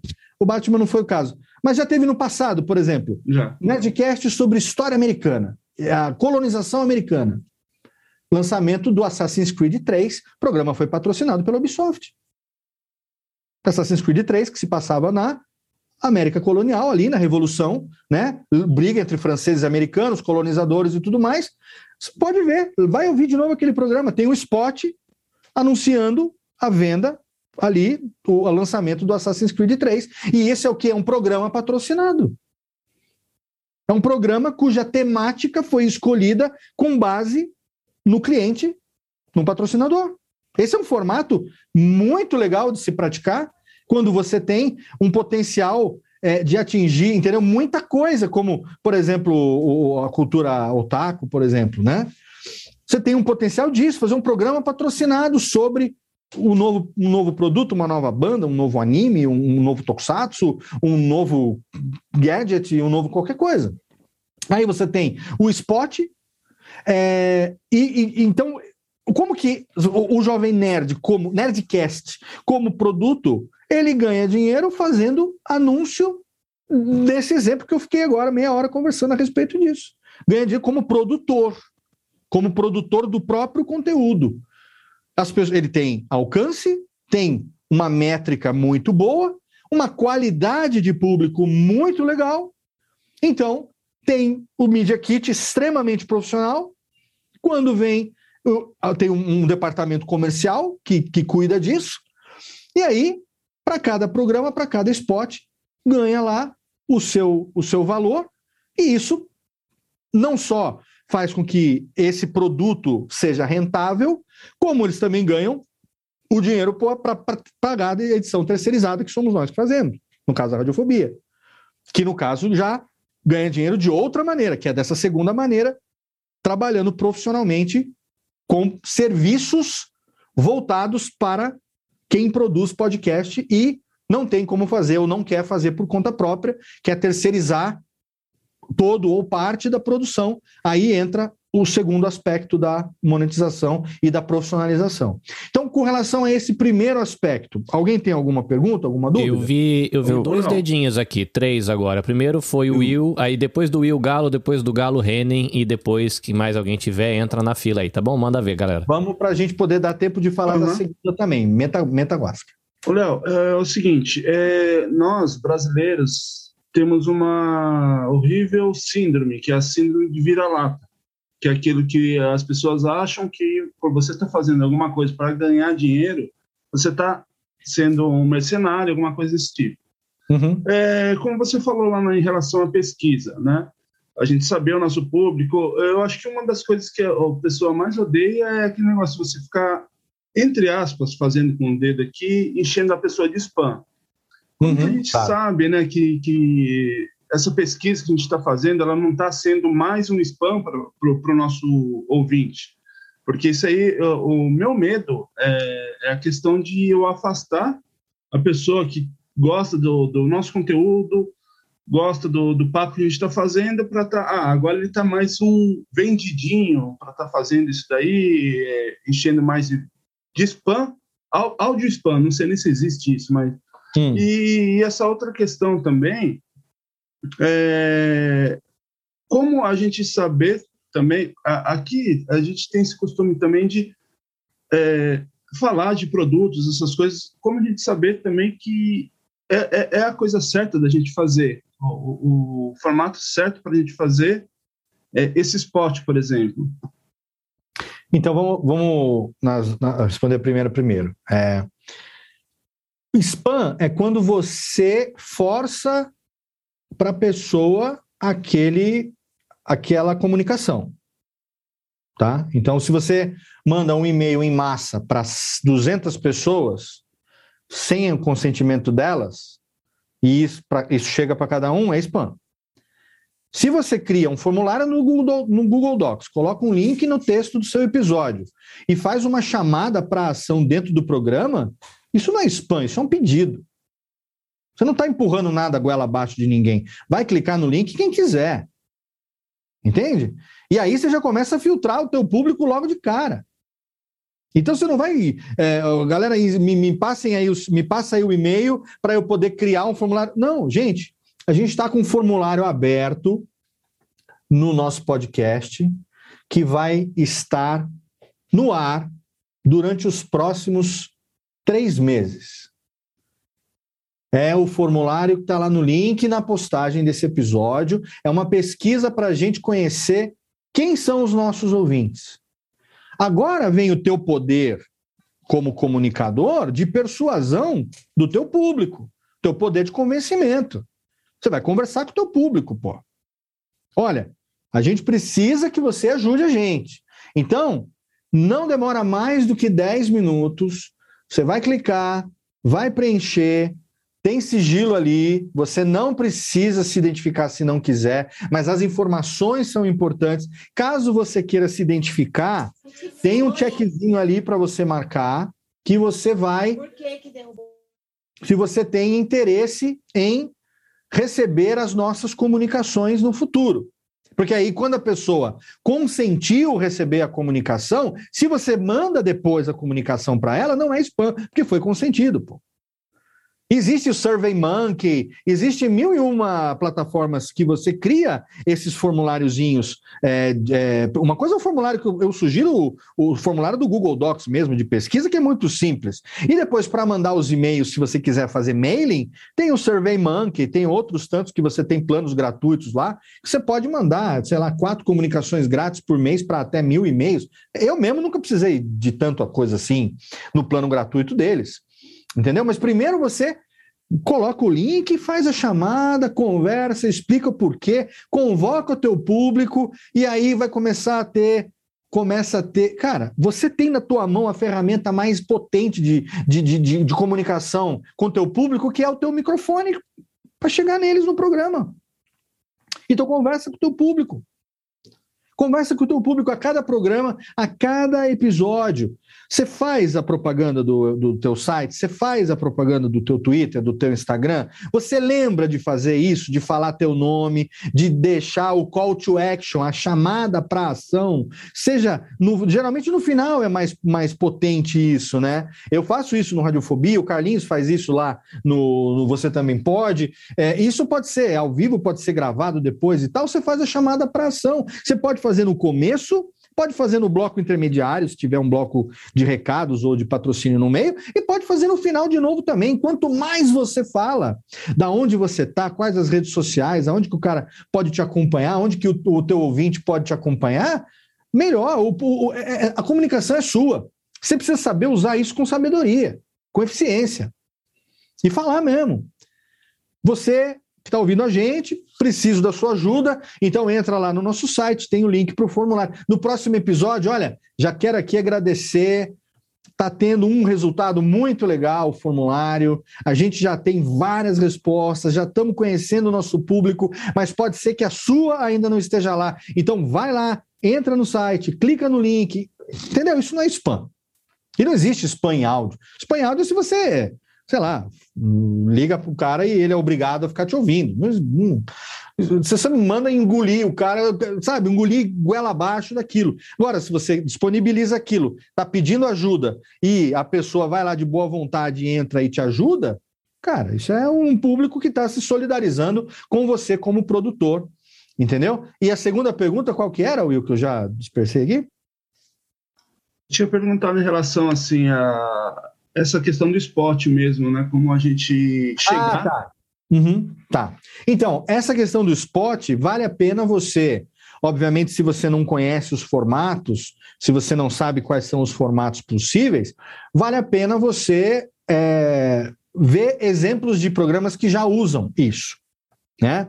Então, são é, os formatos básicos são esses: o spot gravado, o spot testemunhal, que ele tem o tempo de um spot, mas ele não é gravado, ele é feito espontaneamente. É o que eu faço lá no Radiofobia, cada propaganda da HostGator lá, se você for ver, todo o conteúdo ele é basicamente a mesma informação, só que ele não é gravado. Eu espontaneamente faço aquilo a cada programa, então ele tem uma pegadinha diferente, as palavras são colocadas de uma maneira diferente, mas o, o briefing é, é, é, basicamente o mesmo. É, o ouvinte, o, o cliente é quem brifa você, né? Ele que vai dizer os dos e os don'ts, as coisas que você deve falar e as coisas que você não deve falar, o que necessariamente tem que constar naquela comunicação, o que não pode constar, né? É, e assim, tiver alguma dúvida específica, não consigo encontrar, fala comigo, Léo, me ajuda aí, vamos ver como é que eu posso fazer uma análise aqui para o meu programa, especificamente qual seria o formato melhor aqui de, de, de comunicação para a gente poder usar e tal. Estou aqui para compartilhar. Não vou poder agora listar isso, obviamente, mas tem o meu contato aí, é só entrar em contato comigo e eu vou te ajudar, sem problema nenhum, a, a ver quais são os formatos possíveis, né? Mas aí vai ser você ali, ou enfim, nada impede que você grave esse spot também, ou que até terceirize isso para uma locução, para mim, para uma outra pessoa, para uma cafeína da vida, para alguém da, né, que, que, que, trabalha com, com isso profissionalmente também, te ajudar a construir isso e montar um spotzinho. Oi, tudo bem? Aqui, a pessoa não precisa se identificar, o locutor não precisa se identificar, o locutor ele, ele é profissional da voz, é a voz que vai fazer aquilo que você necessariamente não precisa ter o skill para fazer. Né? Então você pode contratar um, pegar um serviço profissional né, e, e fazer isso também, que tem, lógico, o custo disso varia muito, mas não é impossível, não é impeditivo, dependendo da campanha que estiver vindo. E outra, se a campanha está vindo, já está vindo se pagando, você pega o custo da produção do spot, bota na quantia que você vai negociar no que a campanha está pagando para você, e o custo do spot está embutido no custo da campanha. É, esse cálculo é fácil de fazer. Né? Então, sei lá, é, campanha vai pagar, vai pagar, não sei, 3 mil, o spot custa 300. Puta, vale a pena eu pagar 300 do spot e ganhar só 2,700? Ah, vale, né? Beleza, então você absorve esse custo. Ou então, antes de fazer a proposta para a empresa, você já procura saber quanto que custa o spot, bota o custo embutido ali junto, fala, ó, se você quiser me mandar o spot, maravilha, mas eu posso produzir daqui também, e aí eu consigo, né, com profissionais aqui comigo e tal, eu consigo fechar, a gente consegue fechar por tanto. Ah, beleza, então você cuida do spot, mas a gente valida daqui. Ok, é uma questão de conversando. Aí você vai pegando, né? Cada cliente é um cliente, cada, cada anunciante é um anunciante diferente. Mas o caminho é esse. E muito de dar a cara a tapa mesmo. Se ficar esperando acontecer, não chega. Obrigadão, hein? Imagina, cara. Fala, Léo. É, a minha dúvida seria em relação a o quão importante é você manter uma rotina no seu podcast.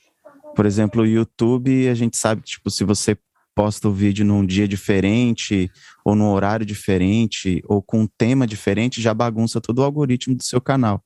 Uhum. E como o podcast ele é distribuído em várias, vários agregadores, vários distribuidores, Sim. Como, como que a gente sabe, assim, para um podcast que quer crescer, não para o pessoal que já está grande, né? Porque daí sim, o povo sim. vai atrás deles, né? Mas claro, para o nosso claro. podcast ser entregue para as pessoas, quão importante é manter essa rotina? É fundamental. É fundamental você manter uma periodicidade prometida. E nada vergonhoso você mudar essa periodicidade caso você perceba que você não consegue cumprir com isso. Mas eu acho importante, sim. Inclusive, é uma demonstração de respeito é, para com o seu ouvinte. né? Você está produzindo um conteúdo que é quinzenal, cara, tenha certeza disso. Esse negócio da síndrome de vira-lata, né, que o Will, citou, né, que a gente acabou não falando sobre isso, mas ela atinge a gente em vários aspectos. Ah, uma coisa também da, da pergunta do Will que ficou para trás, eu não quero deixar para trás. Ah, porque é, tá começando a cobrar, que não sei o quê. Foda-se. Ninguém, ninguém vê os tombos que eu levo, os tombos que eu levo, só vê as pingas que eu tomo. Se eu, se eu tenho, acho que eu tenho conteúdo suficiente, eu quero crescer, eu vou fazer, cara, não é um ou dois haters falando merda que vai te impedir de fazer, não, bicho. Foca no teu, foca e vai. Cala e faz, entende? O problema é daquele cara que fica falando muito, falando muito, falando muito, falando muito, e aí nego fala muito na, na orelha dele também, ele vem, volta, vai. Ó, calou, vai lá e faz. Pode ter certeza. Tem muita gente torcendo para você crescer. Muita gente. Mas também tem muito lazarento torcendo para você morder a língua e, e, se ferrar. Então, fica quietinho, né? Como é que fala no Japão? Não tem o provérbio? No arutaka wa tsune o. Não é? No arutaka wa tsune o. O falcão inteligente oculta suas garras. Ele não, ó, sabedoria que cotou azar na ponta da língua, hein? tiver errado aí, vocês me corrigem depois, mas acho que é isso. No Arutakawatsu, né, o. O falcão inteligente oculta as garras. Se ele já vem com a garrinha mostrando, o ratinho, a doninha ali, ele pica a mula. Mas o falcãozinho tá ali de boa, com a garrinha escondida, passou, tchau, pegou. Não é? Tem outra também que eu não lembro como é que fala em japonês, mas é quanto mais carregada de grãos, mais se curva a espiga de arroz, né? Quer dizer, é questão da humildade, né? Quanto mais carregada de grãos, mais a espiga se curva. Ou também, né, aquela. A, a, a quando você. É, a roda da carroça que faz muito barulho é porque a carroça está vazia. Né? Aquele carro de boi. Se faz o barulho é porque a, é porque a carroça está vazia. Se a carroça tivesse cheia, o peso impede o barulho. Porque né, vai, o atrito é maior ali e não, não faz o som. Então, fica quieto e manda ver. Agora, respondendo ao Igor. É, e deixa eu lembrar exatamente o que foi que ele perguntou aqui, que eu, que eu me disperso fácil. Fala, a importância, de, a importância de você ah, manter a sua rotina. Né? Exato. É uma, uma demonstração de respeito para com o ouvinte, porque ele vai te esperar naquela, naquele, naquela, naquela data, pelo menos, naquele dia de lançamento, sei lá. Segunda-feira sim, segunda-feira não, tem um episódio novo do Poucas Trancas. Quinta-feira sim, quinta-feira não, tem um episódio novo do Wasabi, por exemplo. Ou, para Start é mensal, não sei. Entende? Que dia, que momento. Criar expectativa para o ouvinte. E aí, na medida do possível, entregar. Se você não conseguiu entregar, tentou, fez o máximo, não conseguiu entregar, na próxima, quando entregar atrasado, fala com o seu ouvinte. Pede desculpa. Fala, olha, perdão, teve um probleminha, não deu para a gente produzir, a gente está ajustando aqui e, eventualmente, gente, eu prometi semanal, não vou conseguir entregar semanal, muda a periodicidade para quinzenal. Muda para cada duas semanas. Reconhece que você não consegue, porque você tem que gerenciar um monte de coisa, além da vida de família, de trabalho, de, de um monte de coisa assim. Chega para o ouvinte e fala assim: olha, para continuar entregando com a qualidade que eu quero, eu vou diminuir, eu vou, eu vou, reduzir a periodicidade. Ao invés de entregar um programa por semana, agora eu vou entregar dois programas por mês. Mas eu vou aumentar em 15 minutos o tempo de episódio, vou botar um bloquinho novo. Aí você pensa numa estratégia entende? Mas a periodicidade é fundamental. Eu, eu boto essa pergunta inversa para você. Você não fica feliz toda vez que aquele podcast que você assina sai no dia certo, perto daquele horário que você está acostumado? Com certeza. Então, essa sensação que você sente como ouvinte é essa sensação que você quer gerar no seu ouvinte. Né? A gente se colocar, é, é, produzir podcast não é falar, abrir o microfone, falar meia dúzia de groselha que você quer e beleza, bota no feed e publica. Não, produzir podcast é você se colocar no lugar do ouvinte e ver se ele vai sentir aquilo que você gosta de sentir quando ouve os programas que você gosta. E gerar essa sensação. É isso que fideliza. É isso que, que, que faz com que ele continue com você 2, 5, 10, 15, 14 anos a fio, entendeu? Então, tem ouvinte do Radiofobia que está comigo desde 2009. Teve outros centenas, milhares até, óbvio, que passaram. Tem, recentemente teve contato. Nossa, não sabia. Radiofobia existe ainda. Fala, rapaz, você não vê que existe? Tamo aí, cara. 13 anos já, indo pro 14 e pau que vai. Comecei cabeludo, agora tô aqui sem cabelo. É isso aí, cara. A vida, a vida que segue. Então, periodicidade, importantíssimo manter. E se você não consegue manter, não tem pecado nenhum em mudar, mas comunica sempre para o teu ouvinte, que, assim como você gostaria que o seu produtor, né, o produtor do, do podcast que você gosta de ouvir, fizesse isso com você, faz isso também. Mais alguma coisa? Manda lá, Reni. Opa. É, ô, Léo, é, hum. como todo frila, né? autônomo, acho que a primeira dúvida que aparece é sempre o quanto cobrar, ou como saber o quanto cobrar, porque às vezes você não sabe se você está cobrando a mais, está cobrando a menos. Como é que. Qual o processo que, que você fez, principalmente no começo aí, para chegar num número? Você está falando de dessa primeira parte ainda, de quanto cobrar? Isso, de anunciante. Um então, Isso. Tá, legal. É, geralmente não é você que define. Geralmente quando você consegue chegar num, num, num cliente, a, o departamento que vai fazer esse anúncio ele já tem um budget, já tem um orçamento. Então, às vezes precisa ver se, se o orçamento que ele tem encaixa no que você acha justo, ou é muito pouco, ou é, ou é muita coisa, entende? É, falar de valores é muito difícil principalmente com relação a anúncio e publicidade, porque como definir quanto que vale um espaço no seu, no seu programa? Né? Então, tem pessoas que, por exemplo, cobrar 200, 300 reais por um anúncio é uma grana super legal. Tem programas que isso é um valor irrisório. Um valor que não chega nem um décimo, um, né, um, vigésimo, um vinte do que, do que valeria esse espaço. É muito relativo. Então, é, eu recomendo você dar uma, dar uma miguelada quando isso acontecer e vir primeiro a pessoa vem, ah, quanto que, quanto que custa para anunciar no seu programa e tal, você devolve, fala assim: olha, a gente pode fazer várias coisas aqui. Se você me passar mais ou menos uma faixa de orçamento que você tenha, eu posso te passar quais as, as cenas de investimento que se encaixam dentro do seu orçamento. Você dá uma invertida. Ah, mas eu quero definir um Media Kit. Aí já é outra coisa. Você vai botar o anúncio definido, o preço definido no Media Kit. Eu, no meu começo, não colocava. Eu colocava só os formatos possíveis e eu não colocava os valores. Quando a pessoa se interessava no formato, aí a gente começava a conversar de valor. E começamos assim.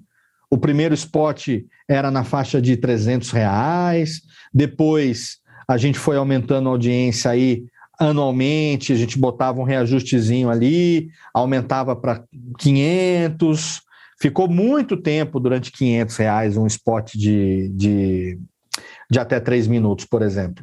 Ficou bastante tempo. Para depois mudar. Quando mudou, depois que fez o nosso reajuste de Media Kit, de 500 foi para mil reais direto. Então, tipo, meio que já dobrou, né? Teve uma vez que eu encontrei um cliente, o cliente veio e falou assim: eu tô com seu Media Kit aqui. Assim, é barato assim para anunciar no seu programa, cara? É sério mesmo? É só isso? Tipo, um, spot comercial, mil reais fazer três, três episódios. Cara, é isso mesmo? Tem certeza? A gente fecha o ano já, então, se for o caso. Que, assim, para a realidade dele, da empresa dele, que ele representava, esse valor era barato demais. Porque lá dentro eles estavam acostumados a lidar com outras mídias E aí nas outras mídias os valores eram exorbitantes. E aí ele chegou para mim, esse cara me ajudou a, a, a montar um Media Kit corporativo é, mais realista é, para uma outra faixa de empresa. Então, por exemplo, eu tinha um Media Kit normal e eu tinha o Media Kit B, que era para oferecer quando a gente entendia que quem estava vindo tinha bastante potencial de anunciante, de, de, de investimento. E aí a gente já chegava com o Media Kit B. Se ele assustava com o Media Kit B, a gente tirava o A e mostrava. É rebolada que a gente tem que fazer para tentar, no começo, se fazer vender. Agora, a minha pergunta volta para você é o seguinte: é, faz um, uma análise do custo que você tem para as coisas que você precisa investir para manter o seu programa no ar durante é, um mês. E aí pega esse custo e divide e veja o que, que você acha que é interessante para você. E aí, na hora de você montar um Media Kit, como você não vai colocar mais anúncio, banner, super banner, essas coisas assim, você pode pegar pelo tempo e fazer uma escalinha. Então, é, num oferecimento D, no início e no final do programa, pacote, né? Por programa. Então, vamos supor, 500 reais é, mais pacote de quatro programas faz um desconto especial entendeu? Desconta, desconta, dá um, um pro bono para ele, cobra três, né? Então você vai fazendo esses ajustes para você ir entendendo o, o, o, o quanto que esses potenciais patrocinadores que você está encontrando é, se identificam, entre aspas, com os seus valores, né? E vai ajustando. À medida que vai achando isso caro demais, você vai abaixando um pouco. Se encontrar esse caso de cara estranhar que não é muito, que está muito barato, você, ah, desculpa, não reajustei aqui, não, a gente não, não mexeu direito, erramos e tal. Arruja, arruma os valores, bota um pouquinho mais para cima. É, tem, que, tem que rebolar, bicho. A hora que pintar, faz isso daí. Analisa quais os, os custos que você tem naquele mês, junta tudo e se você conseguir, no, numa negociação, colocar aí para pelo menos cobrir esse custo que você tenha de hospedagem, de, de arte, de uma coisa ou outra e tal, já é suficiente para começar. Começando, aos poucos você vai aumentando, isso vai evoluindo os seus valores, né? Beleza? Pô, perfeito, valeu. Já então vamos lá. De uma luz. Vamos começar então rapidamente aqui para a gente abordar o segundo aspecto, que é o aspecto da produção como frila, a produção como empresa, né? Ah, alguém, você não, não, não vai, não é ganhar dinheiro com o seu conteúdo, mas você vai trabalhar o conteúdo de outras pessoas em seja onde for que você tenha a expertise, conhecimento, qualificação, né, para poder trabalhar.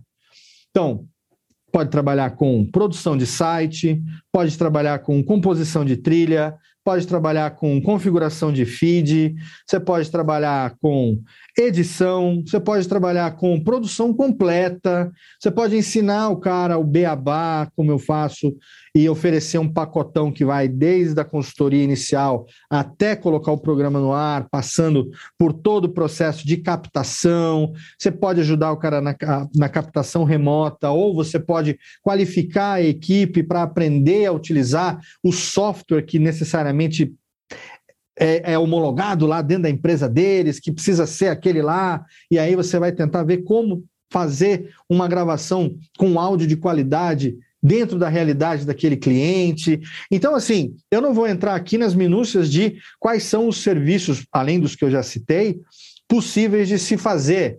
Carlinhos citou aí também um negócio que está vindo muito agora em voga, que é a questão da transcrição, né? Tem toda essa questão agora da inclusão, é, de você ter transcrição para é, é, baixa visão, deficientes visuais e tal, né? E, enfim, é, a gente tem uma série de, de serviços que produção de arte, formato, vitrine, é, o cara quer fazer a transmissão pelo YouTube também. Tem essa coisa do overlay, overlay de OBS, aquelas telinhas que a gente usa, que você pode programar, né? Muda de câmera, né? Que a gente usa lá no Radiofobia, muita gente usa Nossa, tem, tem esquemas. Eu uso no OBS, mas você vai lá ver, por exemplo, meus amigos que têm estúdio lá em São Paulo, lá, o Luquinhas, o, o Guilherme Afonso, a galera, a galera tá com switcher, tá com três, quatro câmeras, tá com uma estrutura gigante lá, entendeu? Então é possível, é possível você adaptar um negócio que era um negócio de áudio e vídeo para virar um negócio de podcast. É possível você absorver também o negócio de podcast dentro daquilo que você já faz. E aí a gente está falando do switch profissional de produzir para você, mudar para você começar a produzir também e prestar esse serviço para outros. Aí é um outro mercado totalmente diferente. Aí já exige que você tenha uma visão de negócio, uma visão profissional de empresa, né? Então, no começo, então, dando o meu exemplo, o Jovem Nerd me convidou em agosto de 2012 para começar a editar o Nerdcast.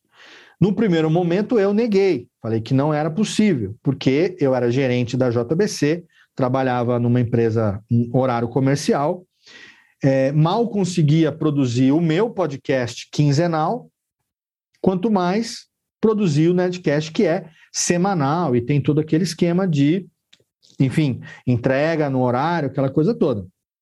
Fora a qualidade da edição, fora que eles usam a sonorização pontual, a trilha é um participante a mais no programa, a trilha conversa com tudo que está sendo falado ali, então tá tocando, ah, porque o Senhor dos Anéis, vai tocar a trilha, vai ter um momento heróico, né, vai, vai ser utilizado tudo isso e tal, é, por responsabilidade deles, tem toda a questão de direito lá, é tudo, tudo responsabilidade deles e do jurídico deles lá, eu não tenho na, nenhum, nenhuma ingerência com relação a isso, mas a trilha ela, ela tem um aspecto fundamental no, no, no Nerdcast. E isso, quanto mais de, delicado o processo, quanto maior quantidade de processos que você tem, mais tempo você leva para poder produzir, né? Então, no primeiro momento eu neguei, falei, Ale, não vai rolar, desculpa, eu mal consigo entregar dois radiofobia por mês, que quanto mais o Nerdcast. Aí eu falei assim, não, você não está entendendo direito o, o negócio. É, eu não estou te oferecendo para você editar o Nerdcast no seu tempo livre. Eu estou oferecendo para você. Você não tem uma pessoa jurídica aberta, uma empresa? Tem. Você não emite nota fiscal? Emito. Então, estou te oferecendo o seguinte: eu vou te pagar semanal, né? Lógico, eu vou te pagar no mês, mas por episódio. Eu vou te pagar X por episódio. X vezes 4, tanto. Quanto que você ganha aí na editora? Eu ganho tanto. Então, esse valor que eu vou te pagar vezes 4 já cobre o que você recebe aí, já é mais do que você recebe aí. Vamos supor que fosse. Vou brincar aqui de matemática. Vamos supor que fosse. É, deixa eu ver. É, fazer uma conta que dá vezes 4 aqui. 4 vezes 8, 32, né? Então vamos supor que, que eu ganhasse 3 mil na, na, na editora. Eu falar, ah, eu vou te pagar 800 reais por semana por Netcast. Tem quatro semanas no mês, tem semana, tem quatro sexta-feiras no mês, tem, tem mês que tem cinco, mas considerando que tenha quatro. 4 vezes 8, eu vou te pagar 800 reais por programa. 4 vezes 8, 32. Já cobre os 3 mil que você ganha aí. Tá entendendo? Quanto tempo você acha que você vai levar por semana para editar um episódio do Nedcast? Vamos supor que numa semana você leve 20 horas na semana para editar um programa que tenha duas horas de duração. Vamos supor que você leve 20 horas entre limpeza, sonorização, masterização, tudo 20 horas. Vai sobrar metade da semana útil para você tocar teus rolês aí, teus projetos. Entendeu? Eu, a, a, a oferta não é um frila. A oferta é para você fazer a transição de empregado para empreendedor. E aí, da gente ser o seu primeiro cliente. E você vai tocar o que você quiser depois disso. Aí eu falei, puta, é, eu nunca tinha pensado nisso. Né? Então, merece um, merece um raciocínio em cima disso. Então, na época eu era casado, fui, conversei com a né, pessoa que estava comigo e tal. E o maior medo da pessoa fazer a transição do, do, do, do, salário, do assalariado, carteira assinada, ou não, mas do valor do, do, do salário fixo por mês, para o autônomo empreendedor é a certeza que você vai ou não ter aquela quantia X por mês para poder cobrir as tuas despesas. Entende? Então, assim, como se trata, se tratava de quem era e do contrato que a gente ia assinar, e além de iniciar um trabalho profissional, a gente tinha já uma história de amizade e o caráter dessas pessoas não é um caráter de alguém que iria ser traíra comigo e me deixar chorando na chuva no dia seguinte. Então, isso me deu a segurança de que eu teria aquilo como certo. E aí eu resolvi arriscar. Quer dizer, arriscar entre aspas, porque estando com eles não era risco. Mas o risco era que eu não fosse competente o suficiente para tanto. O medo não era deles não me pagarem, o medo era de eu não dar conta. Porque a responsabilidade era muito grande.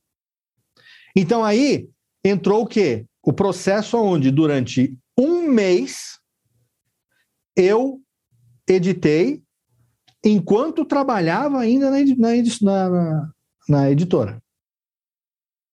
Eu dormi duas horas por noite aquele mês.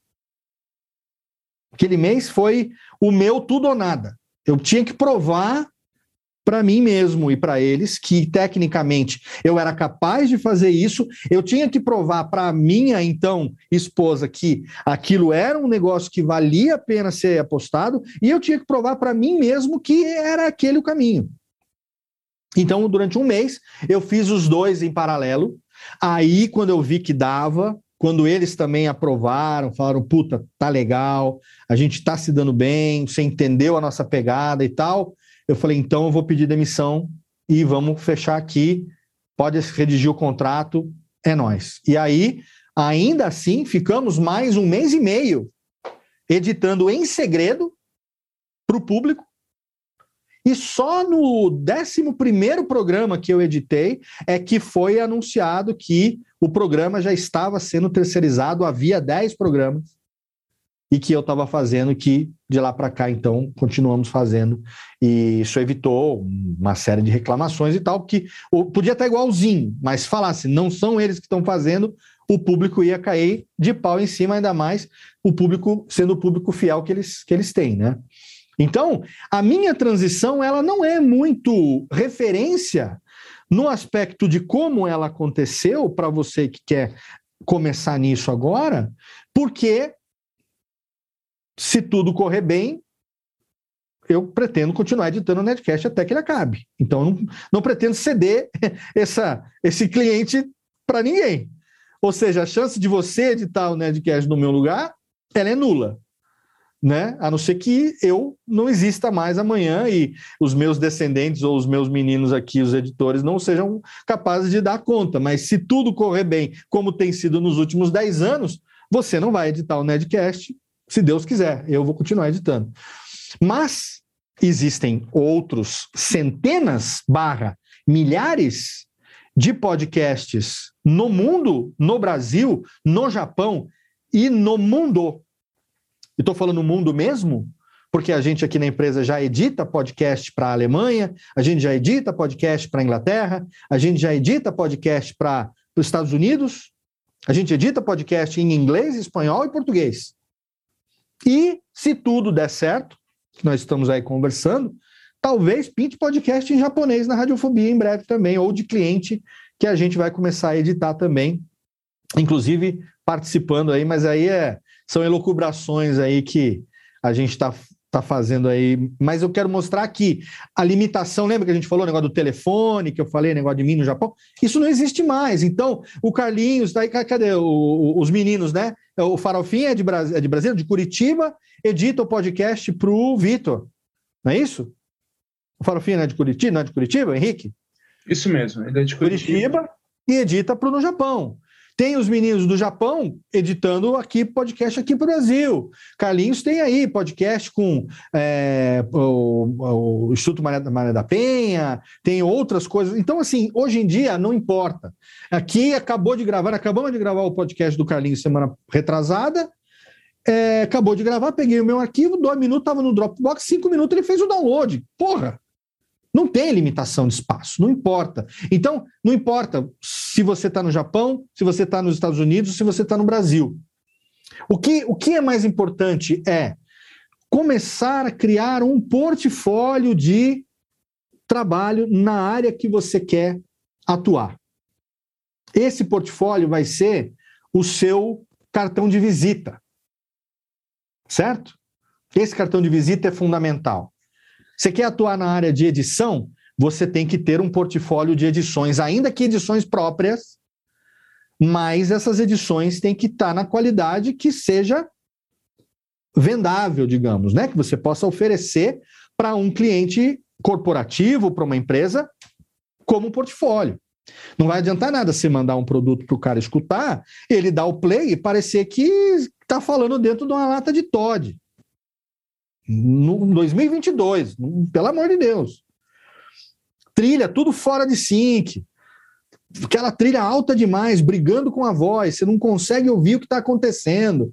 Aí, de um lado é telefone que toca, do outro é cachorro que late. Gente, 2022. Botão de mute está aí, ninguém conhece ainda. Sabe? Então, cabe ao produtor fazer o seu portfólio. Eu citei isso no programa com Carlinhos e eu vou citar aqui rapidamente também. O Radiofobia, o meu podcast, que está entrando no, entrou no 14 ano de produção, ele até hoje, 14 anos, ele me deu muito pouco dinheiro. Foram poucas as campanhas que eu anunciei lá, e a gente chegou a ter 200 mil, 250 mil downloads mensais. Mas foram poucas as campanhas ali que a gente anunciou. A gente chegou a ter, assim, HostGator, que é o anunciante, renovou pelo 12 ano. A gente está 12 anos de parceria com o HostGator. Ah, mas eu ganho, ganho alguma coisa? Por mês eu não ganho nada. Mas eu estou num servidor dedicado lá na HostGator que custa 7 pau por ano. É uma bela permuta para mim. É uma bela permuta, um servidor dedicado há 12 anos ali. E eu digo, gente, vai renovar? Porra, Léo, nós, mais um ano aí, taca-lhe pau. Continua, todo programa tem um spotzinho. Isso para mim, sabe? Tem 52, 50 programas que tenha por ano, você vai dividir por programa? Não dá nada. Mas não importa, eu não tenho dor de cabeça com servidor, eu não tenho dor de cabeça com site. Né? É... Então, o... por que, que eu mantenho o meu programa quinzenal há 14 anos no ar se ele não me dá dinheiro? Ele não me dá dinheiro, ele me dá visibilidade. Ele é uma vitrine. Ele é aquele manequim bonito, bem vestido na porta da loja, que o cara passa e tem vontade de entrar para comprar aquela roupa. Ele é a prova de que o que eu falo que eu vou te ensinar a fazer, eu sei fazer, tanto que eu faço isso no meu. Faço ao vivo. O padrão de qualidade que você ouve no Radiofobia é o padrão de qualidade que eu vou te entregar no teu produto. Nossa, Léo, mas você consegue uma qualidade de áudio que a gente não consegue. Então, eu vou te ensinar como ter essa qualidade de áudio também. Com baixo investimento, no equipamento adequado, com a internet adequada, com o tratamento acústico adequado, você vai investir pouco e vai ter um salto de qualidade no áudio do seu podcast. Mas vai ficar igual o seu? Vai ficar melhor do que o meu. E aí você tem a confiança no seu negócio. Você tem o. Entendeu? Você tem, tem que ter confiança no teu taco, pô. E ter o portfólio para entregar. Seja site, seja vitrine, né? Ah, eu faço vitrine para podcast. Aí você vai ver a vitrine, parece que o sobrinho fez no Word Art. Aquele, sabe, antigamente que você pegava aqueles GIF do Word, aqueles negócios, tudo. Ah, vitrine do meu episódio. Todo episódio tem uma vitrine. Aí você vai lá ver, pô, criança de 12 anos que fez no, no, no sei lá, no, no Paint. Você não vai oferecer isso como serviço. Sério mesmo? Sério mesmo que você acha que isso é bom? Não é. Né? O áudio também, né? Então, a, a, às vezes eu fico meio reticente. Por exemplo, cara, ah, ouve lá o meu programa e tal, e fala o que você acha. Aí eu ouço é uma bosta. Eu vou ter que, eu vou, vou ter que falar pro cara que é uma bosta? Não vou falar. Então eu me abstenho de falar. Agora, se ele me contrata para fazer isso, aí eu vou falar que é uma bosta e ainda vou ganhar. Porque eu vou fazer a análise falar, irmão, você está me pagando para falar, então eu vou te falar. Teu programa é uma merda. O áudio não dá para ouvir, velho. Não, não, não tem condições. É, falando assim, parece que a pamonha. O que, que é isso, bicho? Estação São Bento. Não dá para escutar.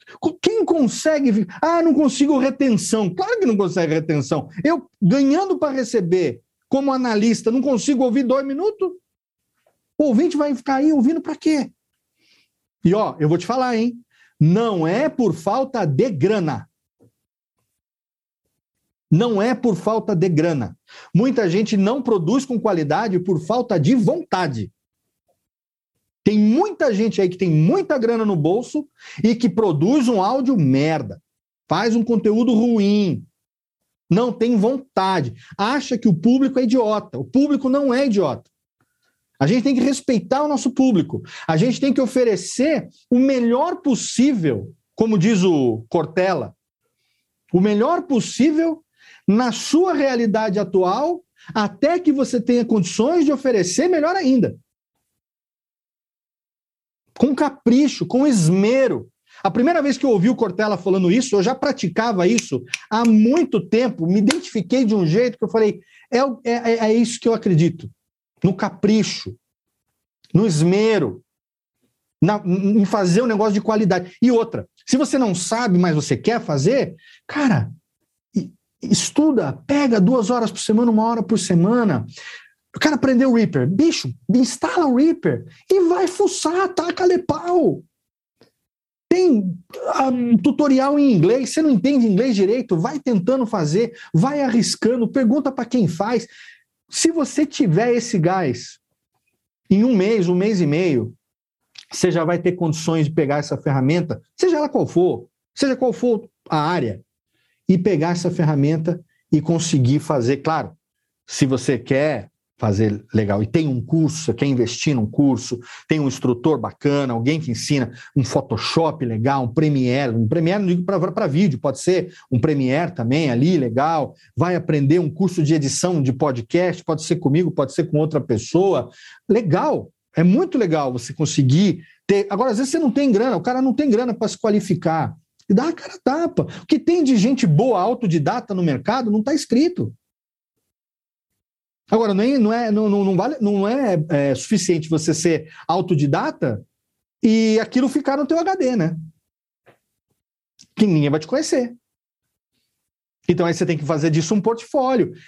Qual o melhor portfólio que você pode produzir, se não o seu próprio programa que você faz de graça para si mesmo? Aí você vai fazer da melhor maneira possível. Na melhor qualidade possível, até que você tenha condições de fazer uma qualidade ainda melhor tentando extrair o melhor possível do equipamento que você tem hoje.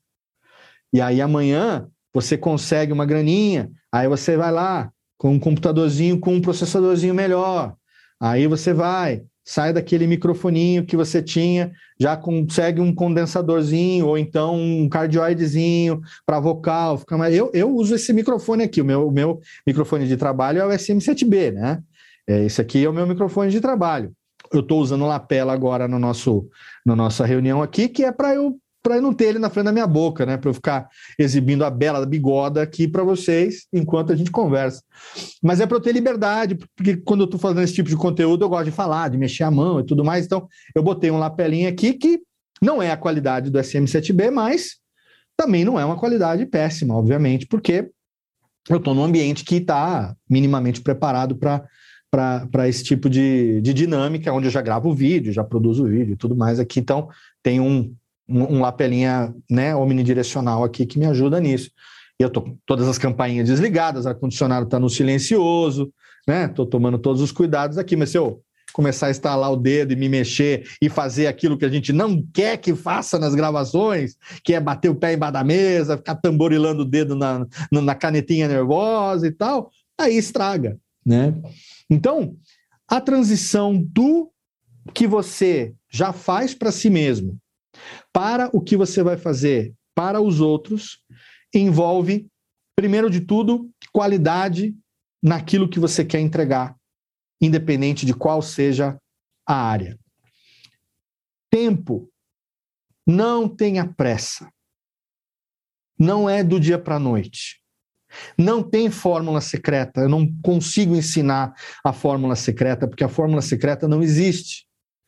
O que aconteceu para mim é diferente do que aconteceu para o Caio Corraine, é diferente do que aconteceu para o Alexandre, para o senhor A, é diferente do que aconteceu para o Carlinhos, é diferente do que aconteceu para o Ítalo, é diferente do que aconteceu para o Farofinha, é, é diferente do que aconteceu para cada um que está hoje trabalhando de forma terceirizando os seus serviços. É totalmente diferente.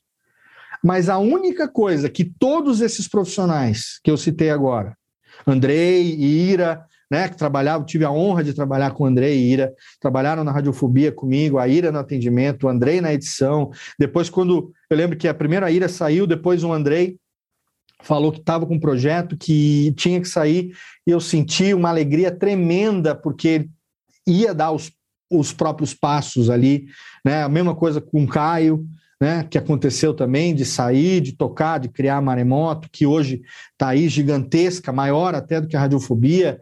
É, é uma alegria tremenda de ver que todos esses profissionais que eu citei, tanto os que já trabalharam comigo, quanto os que ainda são aqui né, do, meu, do, do meu meio, e vocês que também fazem parte né, do meu relacionamento, todo esse pessoal, o que, que tem em comum? Todo mundo capricha. Todo mundo é com qualidade. A edição que o Farofinha faz do No Japão é de matar a pau. É muito boa. A edição do pod, Você Também Podcast, que eu sei o que a gente gravou e eu sei o que foi pro ar, que é uma edição de, tirar o chapéu, velho. Então, é muito legal você ver que você está produzindo para si mesmo aquilo que você vai mostrar que você consegue fazer para o seu cliente. E assim, ah, você quer entender ah, o que, que você faz? Ah, eu estou oferecendo serviço de produção de site para podcast. Ah, legal. Qual é o teu site? Puta, que meu site não está atualizado, os plugins descontinuou, tem umas coisas lá que tá meio quebrada. Vai ver no celular, né? O negócio do. Como é que chama lá? O negócio que ajusta automático, eu sempre esqueço. É, ajuste dinâmico. Né, ajuste, não, tem outro nome também esse negócio. Mas, enfim, esse negócio de. de, de né, de, de Responsivo. Responsivo, ah, menina. Verdade, Isso, exato. É, exato. Design responsivo. Design responsivo é uma merda. Você abre no celular, ele abre a versão do browser. Quando tem responsividade, é tudo quebrado. Sério que você está oferecendo produção de site profissional? Né? Mesma coisa que a gente falou ali da vitrine, feita no Paint, mesma coisa da edição. Eu vou, quero editar o programa e tal. Olha, assim, eu tô aqui, tenho o meu programa. Eu, vocês não sabem quantos e-mails por dia eu recebo no formulário chamado Quer Trabalhar Conosco. Uma média de três, quatro por dia.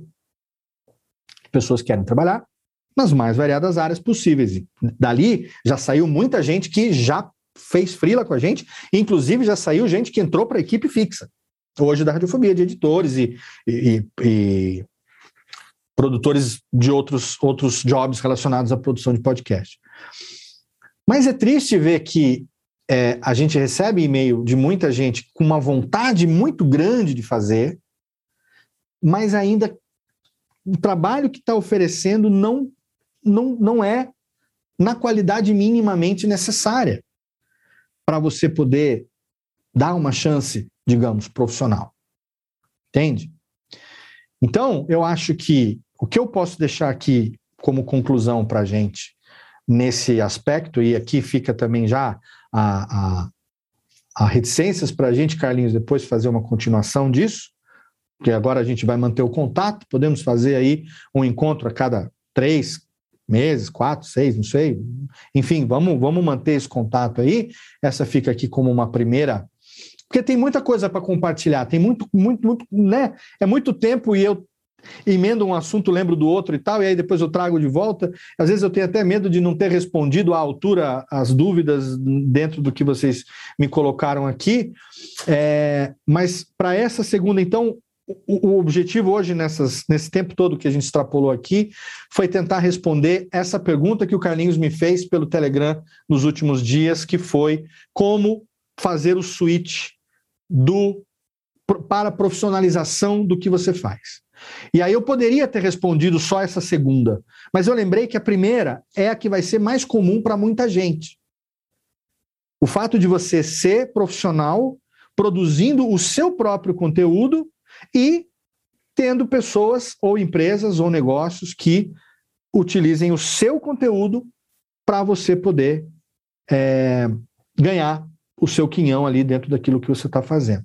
Mas, infelizmente, é uma realidade que eu preciso dizer, porque a gente tem que ter consciência que não é todo mundo que vai conseguir. Não é todo mundo que vai.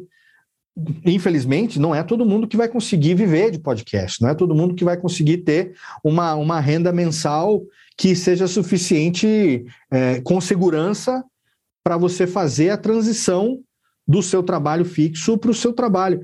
É, olha, o maior exemplo que eu encontro, maior até do que o meu, porque o meu ele já começou muito muito quadradinho, né?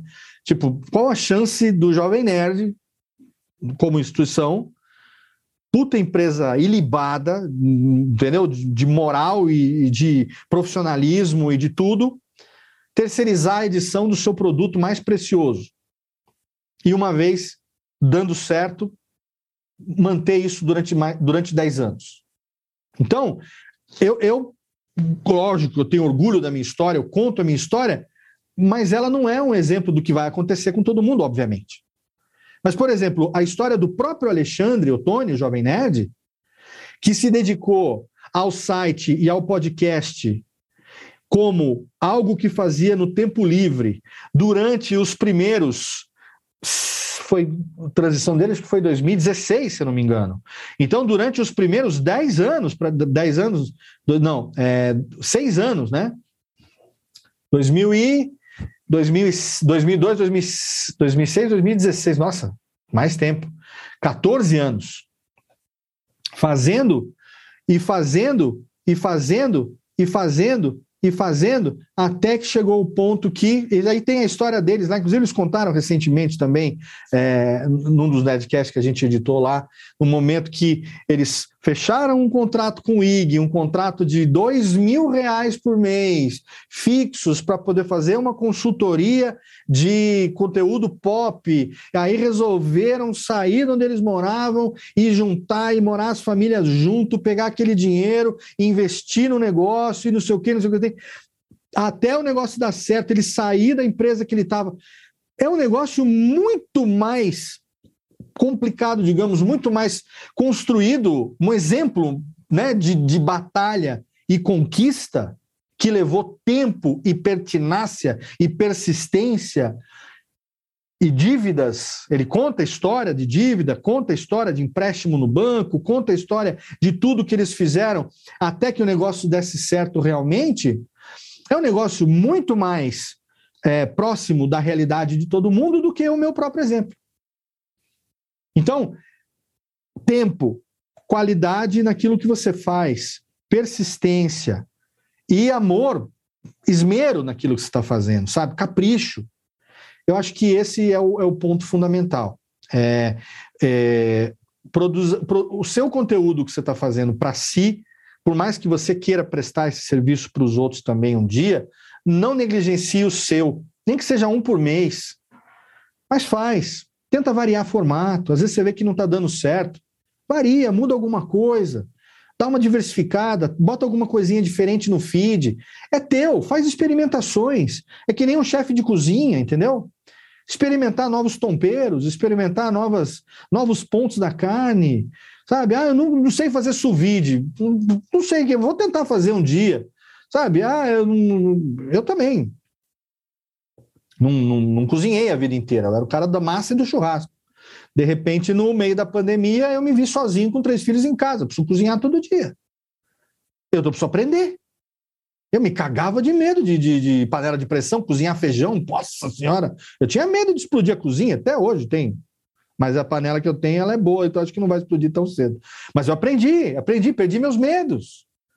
né? O tempo, e cozinha também é tempo, né? É, naquela coisa do tinchité, de vez em quando a gente precisa de um tinchité, né? De vez em quando a gente precisa pegar o negocinho, botar no obon ali e tal, três minutinhos, tim, tá pronto, vai lá, come ali o seu omuraiço, come ali o seu carezinho, porque tá na correria, é marmitinha aqui de micro-ondas, tem dia que é correria e tal. Mas você se arrisca a fazer, né? Arrisca fazer. Nunca fiz um okonomiyaki, vou tentar fazer para ver qual é.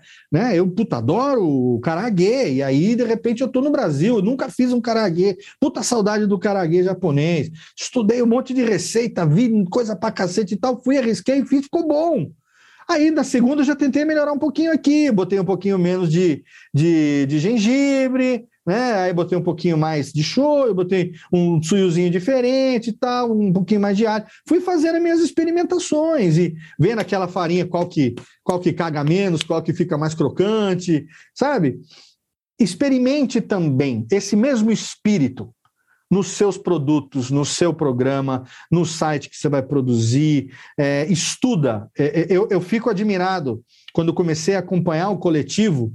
É, Podosfera Nipo Brasileira, pelo menos o grupo que a gente tem ali no Telegram, que eu comecei a participar, eu fiquei admirado de ver o quanto se compartilha de, de coisa ali que, que todo mundo pode aproveitar.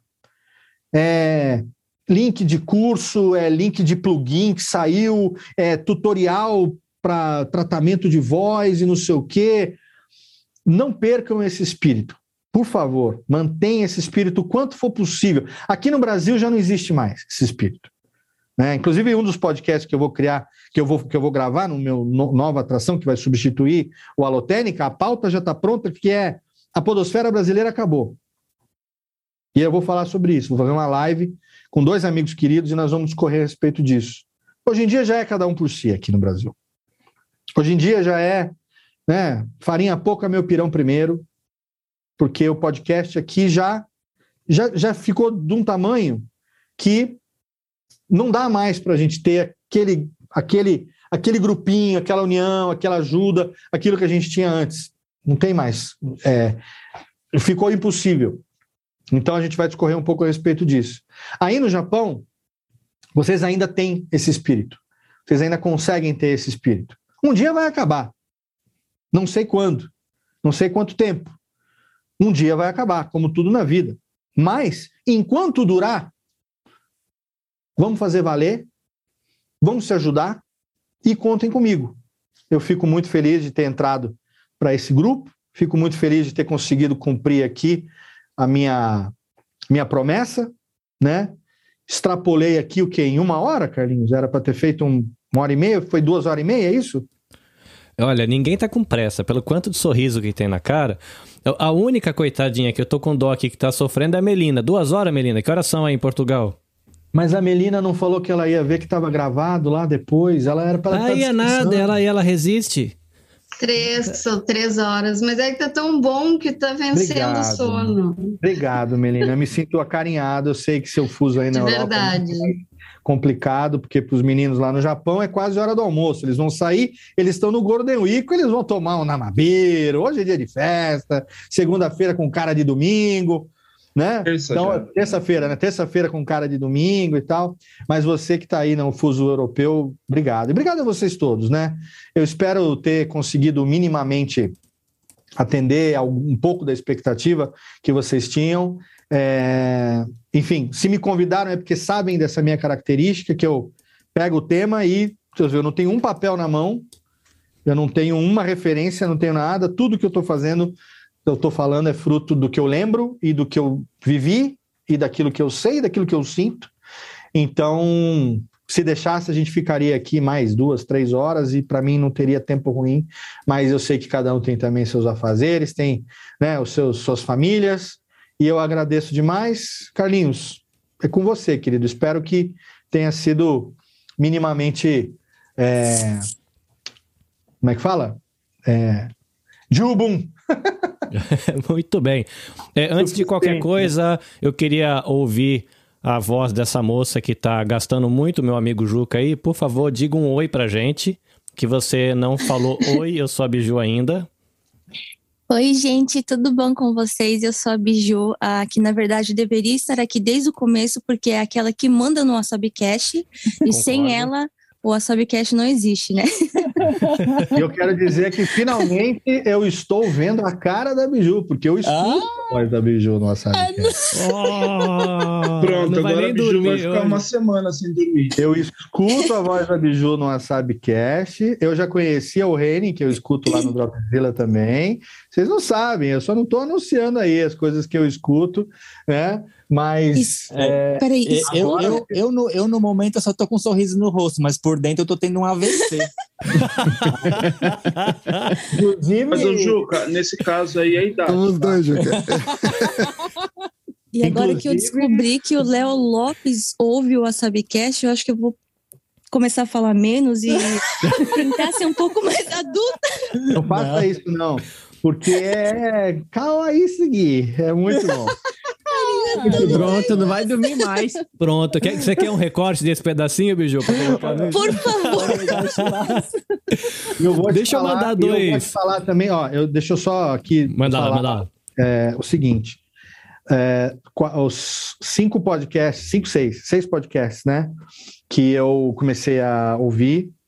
é, não, não ouvi todos, obviamente, mas enfim, ouvi um pouquinho de cada um a partir do momento que eu conheci, além do No Japão, que foi o primeiro, depois o, o, o Nabecast, os podcasts do Carlinhos aqui, né? Principalmente o, o Você Também Pode. É, o Otaku Cast lá com o Almeco e com o Yanryu também, o Wasabi, o Press Start e o Dropzilla. Esses são os seis podcasts do coletivo que entraram até agora no meu feed. É, e assim, é, quero agradecer demais, porque, como um apaixonado pelo Japão, eu estou tendo um momento na minha vida de, de, de nostalgia e de retorno um pouco essa, essa minha relaciona, esse meu relação com o Japão. É, e quero deixar aqui, como bom rato de podcast que sou, o meu autoconvite para participar de todos os podcasts que eu citei agora, tá bom? Então, cada um de vocês é só entrar em contato comigo por e-mail ou lá no Muito nosso bem. grupo do Telegram e a gente vai marcar individualmente as participações, mas não é para falar de mim, não é para falar de Léo, Léozinho, Leandrinho do Japão, do Japãozinho que já, já foi, não é para falar de nada disso. Eu quero falar dos temas do Japão, quero falar do game lá no Press Start, quero falar das, das bobagens lá no Dropzilla, eu quero falar do que vocês quiserem, vocês me explorem lá, mas que eu possa mostrar um pouco também que nem só de podcast vive o velho aqui, né? Pelo amor de Deus. A gente Go- sabe que o Léo gostaria- Santa é otaku, tá? E que a, Gostaria quinta, muito. a quinta série em todo mundo ainda resiste. Com certeza. Will, Will, Will, fica quieto que eu quero falar uma coisa. Eu gostaria muito de falar sobre o Rurouni Kenshin. Ah, vamos, Putz, cara, me chama nessa também, por favor. favor. Não, sem o sem Ah lá, o lá, vai mexer na prateleira. Olha lá, olha lá, ó. Dá pra ver, não? Meu Deus. Ah, é a assinatura do Atsuki. Acetato autografado por Watsuki Nobuhiro. Acetato da primeira edição do mangá, ainda em formatinho é, meio tancô, da JBC. Primeiro lançamento 2001. Eu tive a honra de conhecer ele antes da putaria, porque não sabia. Admirava ele, admirava ele como mangaká e consegui aqui, ó, Léo Lopes-san, nesse dia 19 de julho de 2015, quando ele esteve no Brasil, consegui, enquadrei. Esse acetato foi um presente do Ed, lá da JBC, no meu aniversário de 40 anos.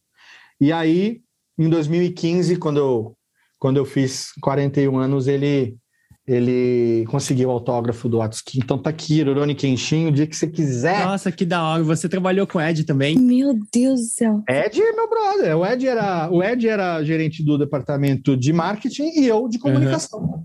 Ah, que da hora, porque eu trabalhei com a Caramba. JBC entre 2014 e 2015, porque a gente cuidava do time do Brasil aqui, aqui no Japão, quando, eles, vi- quando eles vieram Time de pro, cosplay. pro, pro World Cosplay Summit. É, Isso. a gente trabalhou pro WCS alguns E, anos. e graças a esse convite do Ed, a gente trabalha até agora no WCS como suporte do time do Brasil. Então, no- cadê o Diogo? Não estava aqui? Cadê o. O Diogo, Diogo ele pediu perdão que ele teve que sair pra, pra jantar e pra fazer uns corre. Ele O falou, Diogo, faz alguns minutinhos. o Diogo, o Diogo me ajudou no WCS de 2011. No WCS 2011, quando eu ainda trabalhava na JBC, eu cheguei lá no Expo no Imigrantes, tava enrolado pra caramba, precisava de alguém para ajudar dois dias e tal. Joguei na época no meu Twitter do Radiofobia mesmo. O Diogo respondeu e aí foi hoje ele que lembrou, né? Não foi lá no grupo, Carlinhos? Sim, ele foi. falou, Foi, lembrou, foi. falou, Léo, nem lembro. Falei, caraca, lembro, lógico que lembro.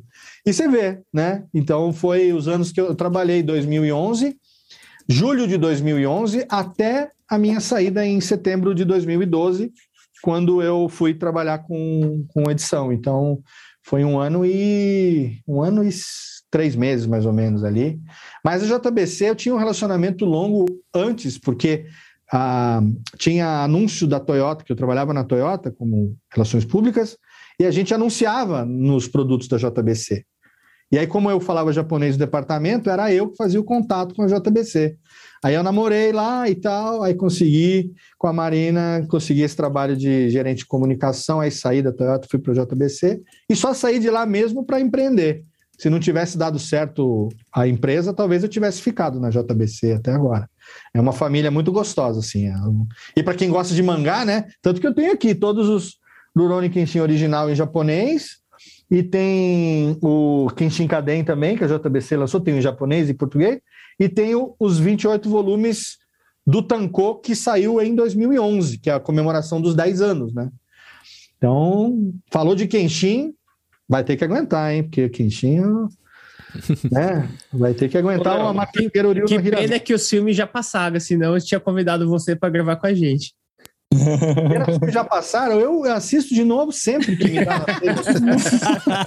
Vou fazendo ali. Chega a hora de dormir, não tenho o que colocar, eu boto lá um dos, um dos filmes para assistir de novo e tal. Eu adoro. Nossa, eu- Léo, é, em relação a isso que você comentou, né, de tudo, como você mesmo falou nessas duas horas e pouco que a gente está aqui, é, que você falou que espera que, que tenha atingido, né, a altura, assim, e de altura eu entendo, você superou a expectativa de todo mundo aqui, eu acho que eu posso falar isso em nome Obrigado, de todo mundo. Obrigado. É, queria fazer um pedido aqui, sim, é, que a a Ju, ela tá aí, mas Ó, lá apesar vem, de não estar, não está é, diretamente o Poucas Trancas na podosfera limpo brasileiro, mas são amigos que a gente fez, é, o Johnny, o Escobar, o Princesa que está aí também, né? A, a Ju, todos. É, é um podcast também que, no, no meu ponto de vista, mudou muito a, a linha do tempo das coisas que eles, eles fazem e hoje está assim, com extrema qualidade. A Melina, o próprio Everton também, o Chupeta que está começando agora, né? E assim, o Poucas Trancas eu acho que merece um pouquinho também da, da, da atenção lá que você vai ver que o, o pessoal só não- é, é igual você, só não tem cabelo, mas o resto, qualidade, os caras têm pra caramba. É, falou de nome da- cabelo porque entrou o sem Damione. cabelo, É. na Gente, deixa eu apresentar o Damione pra vocês. Esse cara, ele é o host, até onde eu tô sabendo, do maior podcast sobre educação no Brasil, Papo de Educador. Esse cara me ensinou um quilômetro de coisa sobre educação e ele aprendeu a editar com o Léo. Então deu certo da gente conseguir um horário. E eu Ah, falei, que cara, entra aí pra falar um oi, porque ele é enamorado do Vegas, é apaixonado pelo Léo e eu não podia perder a oportunidade de juntar essas duas carecas lindas na mesma tela. Damione, por favor, fica à vontade. Saudade de você, bicho. E aí, gente, vai Camói. Poxa, que prazerzaço estar com vocês. Estava assistindo a live aqui e é um prazer, sobretudo, estar tá, com o Carlinhos, que é um amigo que a Podosfera nos, me trouxe. E pela primeira vez falando diretamente com o meu professor, o Léo Lopes, que não sabe que é meu professor, né? Assim como o professor de todo o podcast, desde 2015, Léo, eu comprei o seu curso. Eu lembro que depois ele ficou de graça, mas eu, eu entrei logo de cara com o teu curso de podcast 2015. Aham. Você me editou, você me ensinou a editar podcasts. E eu lembro que a gente se encontrou numa, numa dessas, num desses eventos aí também, assisti uma palestra sua, então queria te agradecer pelo seu trabalho pela Podosfera. Então, desde Pô, 2015 obrigado, você plantou uma sementinha aí, comprei seu livro e eu, eu espero ter conseguido ajudar outros podcasters também. É, eu trabalho nessa, nesse, nesse ramo de terceiro setor e, e podcasts educacionais que eu tenho chamado de Educasts. E Ah, que legal. tem espalhado essa sementinha dos, dos educasts aí. Graças a esse trabalho de podcast que você foi meu, meu grande professor, minha grande influência. É, consegui um reconhecimento da Fundação Lema como líder da educação, como Google Innovator pelo Google. Pô, e que legal. eu nunca tive, nunca tive a oportunidade de compartilhar isso contigo, Léo. Então, eu queria te agradecer demais, assim, por, por, tudo, por todo o conhecimento e por tudo que você já fez pela Podosfera. Eu acho que o Léo é Podosfera raiz, né? Podosfera raiz. a gente é Obrigado. Podosfera da, daquela época que a gente discutia se o podcast podia estar no YouTube ou não, né? É, que exato. hoje que Exato. hoje é engraçado, né? Porque quando, quando eu me apresento como podcaster, é engraçado porque as pessoas já sabem o que é. E Sim, segundo, sim. porque elas per- perguntam qual é, qual é o nome do meu canal no YouTube, né? Aí eu falo, Exato, eu falei, né? Então é, é doideira. Obrigadão então, Pô, por essa obrigado, oportunidade. imagina. Obrigado você por, por entrar aqui para falar isso. É, é exatamente o tipo de o tipo de depoimento que mantém a gente há tanto tempo nessa estrada, né? Então, a gente não tem a menor ideia de quantas pessoas a gente impacta com aquilo que a gente faz. E podem ter certeza que isso não é só comigo, isso é com cada um de vocês também, como produtores. É, eu falei aqui agora, como ouvinte, eu sou ouvinte de vocês também. Né? E vocês me acompanham na minha academia, nas minhas caminhadas, nas minhas viagens, quando eu vou viajar com a minha namorada, vou até a casa dela, ou a gente vai viajar para algum lugar, ali no carro, ouvindo podcast, está no meu fone ouvindo podcast. Um influencia o outro.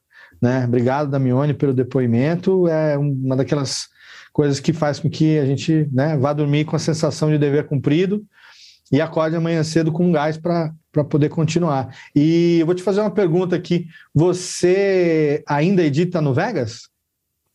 Cara, eu ainda edito Vegas. Eu, eu lembro, eu lembro de você acompanhando a, a- Eu acompanhei a sua troca, né? No, do, quando você começou Sim. a usar Reaper, começou a falar bastante sobre o Reaper, mas eu já estava tão assim. É, tão vidrado no Vegas é, e que eu falei não não eu não não não não, não tava muito afim de Mas dessa então curva tá. de aprendizagem assim Mas eu vou ensinar você a editar no Reaper. Fica tranquilo. Eu vou fazer Ah, é? um curso.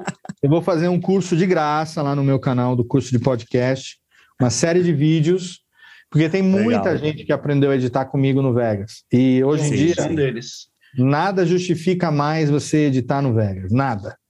É, e essa justificativa ansioso, sua né? é a mesma do Will. É a, a- a- acomodação de quem já sabe fazer o que precisa e era o que me impedia de mudar para um outro software melhor. É, o que me impedia, o, me- o que, o que me fez ficar tanto tempo no Vegas foi o, o meu raciocínio era o seguinte: o tempo que eu vou levar para aprender a fazer em outro software o que eu já faço aqui, esse tempo eu uso para trabalhar, para produzir, para fazer outras coisas. Até que eu me permiti, me joguei na reta, por uma necessidade também do curso da Alura que surgiu na época de eu produzir esse conteúdo. É, o Paulo falou: preciso de um curso de edição. Eu falei, cara, eu, o curso de edição que eu tenho até hoje no Vegas, eu não tenho coragem de fazer um curso de edição no Vegas de novo. Porque eu sei que quem usa Vegas está usando Vegas pirata. Quem usa Vegas não está não tá pagando a licença do Ah, Vegas. não sei Não não sei Eu- Não tá parece que é verdade parece que é verdade vocês vocês são, vocês são Tá gravando? grandes. Acho que Bem, tá. É, não sei, não conheço- sei. Parece, parece que é o isso poder mesmo. Mas sabe por quê? Não é, não é tanto por essa questão, não. É porque aí você não, você não tem o suporte que você precisa, você não consegue usar todos os plugins que você precisa, você está botando em risco a sua máquina, entendeu? E o Reaper é um programa mil vezes melhor do que o Vegas em termos de, de, de o que ele oferece. E assim, a hora que eu te ensinar, você vai aprender comigo, assim como você aprendeu a editar comigo no Vegas, você vai saber, eu vou ensinar como eu fiz a transição e quem aprendeu comigo vai fazer a transição junto. Entendeu? Ah, legal. E aí você vai aprender, eu vou te mostrar o passo a passo. E eu vou te mostrar no Vegas e no Reaper também. Ó. Aqui você faz isso, aqui você faz assim, aqui você faz isso, aqui você faz assim. E aí você vai ver que vai ser assim no estalo, porque não é só, ah, mudou especificamente ali, o salto de qualidade que você vai ter é impressionante. A, a, a, a, variedade de, de, de, de recursos que você tem num DAW específico e riquíssimo e, e open source ali como, não é open source, mas que tem muita atualização, como é o caso do, do, do Reaper, que permite você usar uma biblioteca infinita de plugins e, e coisas que podem te ajudar. Nossa, o Jeff às vezes traz uns negócios assim que eu falo, bicho, não imaginava que era possível fazer um negócio desse. E a gente aplica aquilo para testar e aquilo dá muito certo e acaba virando padrão depois para a gente nos processos, entendeu? Então eu, eu falei para o Carlinhos, acho que como nem todo mundo ouviu ainda lá o programa na íntegra, eu falei mais no final, eu vou criar um curso de transição do Vegas para o Reaper focado nas pessoas que aprenderam comigo. E eu vou ensinar essas pessoas massa, a né? transicionarem assim como eu transicionei também. E aí eu você tenho certeza que, eu... que você vai, vai se dar muito bem. Você sabe que você já, já havia me convencido que o RIP era melhor, inclusive quando eu vou dar uma oficina de, de podcast, mas eu sempre falo do podcast sempre focado em educação, né? Como ferramenta uhum. para potencializar a aprendizagem. É, foi a minha tese de mestrado, inclusive. Você olha como isso entrou na minha cabeça, né? Oh, que legal! é, aí, é, quando você começou a falar muito da, da, transição, que você começou a transição, você falou bastante sobre ela no, nos programas, né? É, eu me convenci. Desde então, eu falo do Reaper. Eu menciono sempre o Reaper. Mas aí me pergunto, por que você não, não usa o Reaper? É justamente por isso. Me acomodei Sim. no Vegas, eu faço no Vegas tudo que eu quero, e meu pensamento é exatamente igual que, que você falou. Você vai ver que é. é rápido. E assim, o processo vai ser simples. A hora que você pegar, você vai pegar um programa, um ou dois programas, a primeira vez que você vai fazer, você vai levar. Um, um, o que você leva o, o tempo 1, um, você vai levar 1,5 vezes o tempo para fazer esse programa ah. na primeira e na segunda vez. A hora que você fizer no terceiro, aí daqui a pouco você já está ganhando tempo que ele vai te recuperar. Entendeu? Fora que não vai crachar, não vai dar aqueles crash lazarento, você não vai perder save. Puta, você nunca mais vai ter que atualizar DLL de nada. Vai ser lindo, vai ser lindo. e rapidinho você vai fazer que nem eu, você vai gostar tanto que você vai pagar 60, os 60 dólares da licença do Reaper não ganhou nada por isso, tá? Você vai pagar para você poder estar tá ali na legalidade, bonitinho, sendo atualizado semanalmente e, puta, vamos, vem na minha, que você já sabe, né? Não estaria. Já, já tô na sua. Aqui, já tô na não sua. estaria aqui se não fosse bem na minha. E ó, quero deixar aqui um recado final também para todos. Primeiro, é, eu quero mandar um recado aqui para o Juca Kanashiro, meu querido amigo do WasabiCast. Não faz assim que ele vai infartar. Juca, quero ver, botar, bota aqui a câmera aqui em mim, técnica, faz favor. Juca, é, já está aqui. Gogatsu Yoka, Tanjobi omedetou gozaimasu. Asatte, né? Asatte. se, se fudeu, se ele fudeu. Morreu. Ele não quer que ninguém sabe, é, saiba o aniversário dele. O Léo Lopes acabou de espalhar agora pra todo mundo. Gogatsu Yoka. Gogatsu Yoka, Gotanjobi. Cadê a Neuza pra, tra...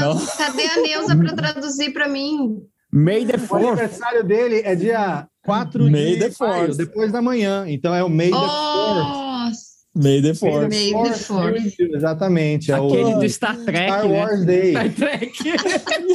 Olha ele querendo um soco. Não, por, por, essa, eu que vou agradecer ao Léo por ter, por ter passado essa mensagem para ele, porque já foi um presente de aniversário. Quer dizer que eu não preciso comprar não nada para ele. Não vai gastar. Aê, Ju, estamos avisando, hein? E ó, eu quero deixar Nossa, um recado final aqui, antes do Carlinhos fazer o enterro do, dos ossos. Eu, quero, eu vou mandar para o Carlinhos e aí a gente vai compartilhar lá no nosso grupo da, da É, eu vou mandar o link para vocês. Nesse link vai ter o meu livro em e-book e em, em mob para o Kindle, para o Kobo. Vai ter o, o e-book do meu livro. É um presente meu para o coletivo da Podosfera. Vou mandar para download. Vai ter um arquivinho lá no Dropbox zipadinho Aí você escolhe qual é o seu, o seu reader, e aí você pode, pode ler no PC também, né? Mas, enfim, vai como presente desse evento aqui a cópia do meu livro para todos vocês. A Melina não é. E como valeu a pena ficar acordada? Você perdeu, Melina, como você não é da podosfera nipo-brasileira. Ah, não, mas eu sou arroz de festa, tu sabe disso? Eu sou o maior arroz de festa da Eu podosfera. posso, eu posso mudar, então. Eu posso fazer o seguinte: o presente vai só para quem teve aqui ao vivo na live, independente de onde seja. Olha aí, ó. Ah, muito bem, apoiado, cara. super a gente apoiado. vai. Para prestigiar quem Xenofobia né? isso, Will. A gente está que recebendo né? aqui abraços do Farofinha, que está agora em casa, é, acompanhado de sua família e sua esposa. Então ele não pode entrar na live, tá mandando abraço. Rogério Ramos. Tá mandando beijo. Isso aqui, Rogério Ramos, eu conheci lá no grupo do Damione, podcast O também, YouTube bombou professor. aí, Carlinhos? O YouTube, o YouTube foi legal a transmissão? Tá, tá, tá rodando diretão aqui, conexão Aí, excelente, técnica- muito a- linda. Tive que chamar a técnica nos 49 do segundo tempo aqui para fazer o frila da transmissão, tá vendo? Antônio Botelho Filho tá agradecendo. Aê, obrigado, muito bem, Antônio. Quem tá? Diego Brasil deixou aqui. Lady Dori passou por aqui, não sei se ela tá online ainda. Nossa querida amiga gamer, noiva do nosso amigo Band-Aid. Os galerinha que tá trabalhando para que a, pod- a podosfera, não, a gamosfera, sei lá como é que chama isso, possa ser um ambiente com menos racismo, menos preconceito e menos violência também. Eles trabalham muito conscientizando a nova geração. Eles são novinhos também, 20 e poucos anos, mas trabalhando para a molecada estar num ambiente legal. Eu quero registrar aqui meu agradecimento. É o segundo contato que eu acho que eu tenho com o Will, ou, te- com o Will não, com. Aí tá, ó. Com o Léo num, num período de três, de um mês, 30 dias. Nas duas, passei vergonha. Na primeira, minha máquina tinha dado pau. O Léo que me salvou aqui com backup e tudo. Hoje, o sistema de transmissão ao vivo deu uma perequetec, tá tudo zoado. É a radiofobia que tá cuidando da transmissão ao vivo na Nabecast. E eu que não é imaginei. radiofobia, não. Sou eu, sou eu aqui. Então é o Léo Lopes, é o tio Léo. É, tá ajudando a gente, então é, é muito massa, cara. É muito Não bom. é serviço, Carlinhos, é parceria, irmão. É, eu fico, eu fico, eu fico emocionado, sabe, Léo? Porque é, a gente que é os pequenininhos que aprendeu com você, a gente imagina que você tá naquele status de os intocáveis, né? Aquela pessoa que você não vai conseguir chegar perto e ser recebido com carinho, né? A Ira Croft passou aqui, conversou com a gente, puta carinho. Né, o Danilo Medeiros, quando teve com a gente. No...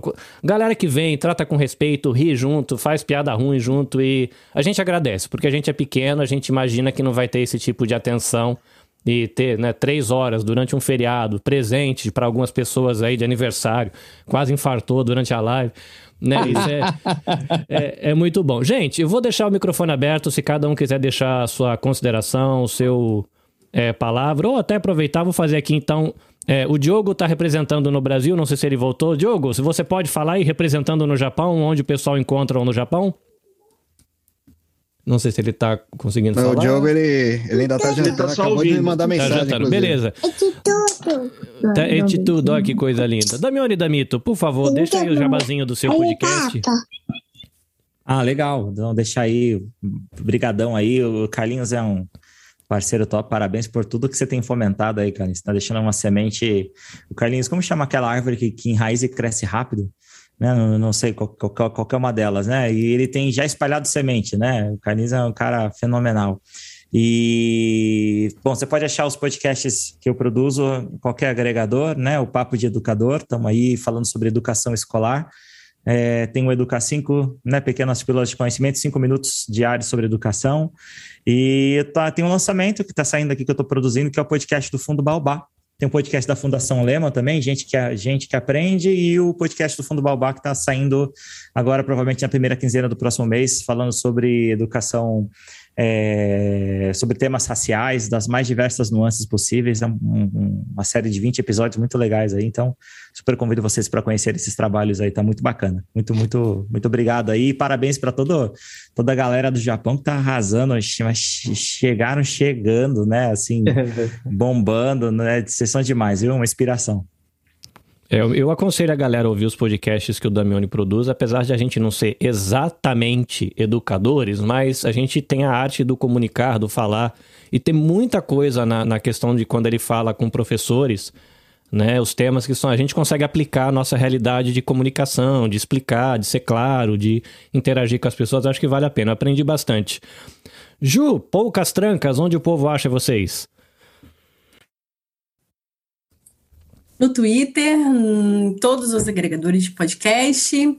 É, como eu falei, é um podcast onde a gente fala sobre tudo, sobre os assuntos que estão em voga, uh, cotidiano, a gente fala um pouquinho de tudo, a gente também ainda está caminhando, está aprendendo. Hoje as dicas maravilhosas do Léo, vou levar para o pessoal para a gente é, deixar isso ainda mais redondo, mas vocês estão super convidados. É hoje poucas trancas em todos os as redes sociais e agregadores do podcast. Muito obrigada pelo convite, estou muito feliz, falando em nome do Poucas Trancas.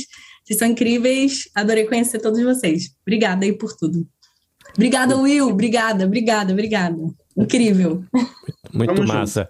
É, o Galo e a Bia, não sei se a Bia agora consegue falar. Se não conseguir, o Galo pode representar aí a Plug Podcasts e também o podcast de Rotule-se, que é produzido pela esposa. A esposa é a chefe do, do, do podcast, então é, ele vai só como representante, se for o caso. E aí, Galo, como é que está você aí? E tô aqui e, bom, a Bia ela tá aqui do meu lado, mas ela é uma pessoa extremamente tímida. Inclusive, esse foi o, o desafio do podcast para ela, para ela tentar se soltar mais. Ela pediu para eu vir aqui representar o Desrotule-se, que é hosteado por ela e pela Tabata, que estava aí com a gente também até agora há pouco. E vocês encontram Desrotule-se em qualquer agregador aí.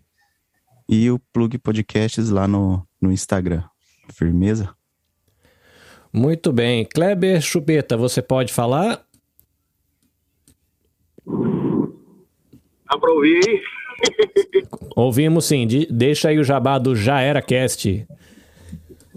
É, então, é, tá começando, né? Tem dois episódios ainda, né? Mas já tá o terceiro no forno e o quarto, e o quarto vai ser gravado com a galera essa semana ainda.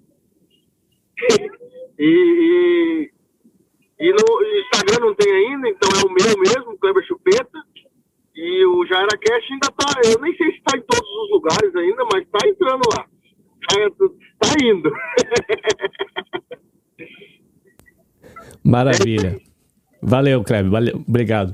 Melina, você. Eu sei que você é jornalista. é, as pessoas que querem saber onde comer bacalhau em Portugal, onde encontrar vinho e onde fazer passeio que dá errado, é, pode entrar em contato com você. Você não está agora podcasteando, pelo que eu entendi, mas onde o povo lhe acha para pedir conselhos, para pedir reportagem? Diga aí, faz seu jabá.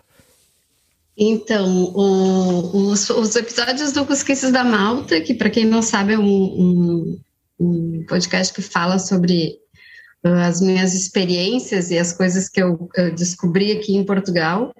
Os episódios continuam no ar, né? São 79 episódios, estão lá ainda. Então, para quem não conhece, tem bastante coisa para ouvir.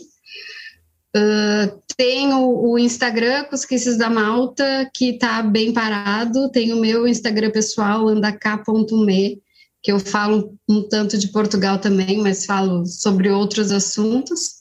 E o outro, uh, o outro podcast que eu tenho, que é o maior público-alvo da Podosfera, Trouxas Possíveis, o, o- um podcast sobre relacionamentos, que sou eu e mais dois, dois amigos.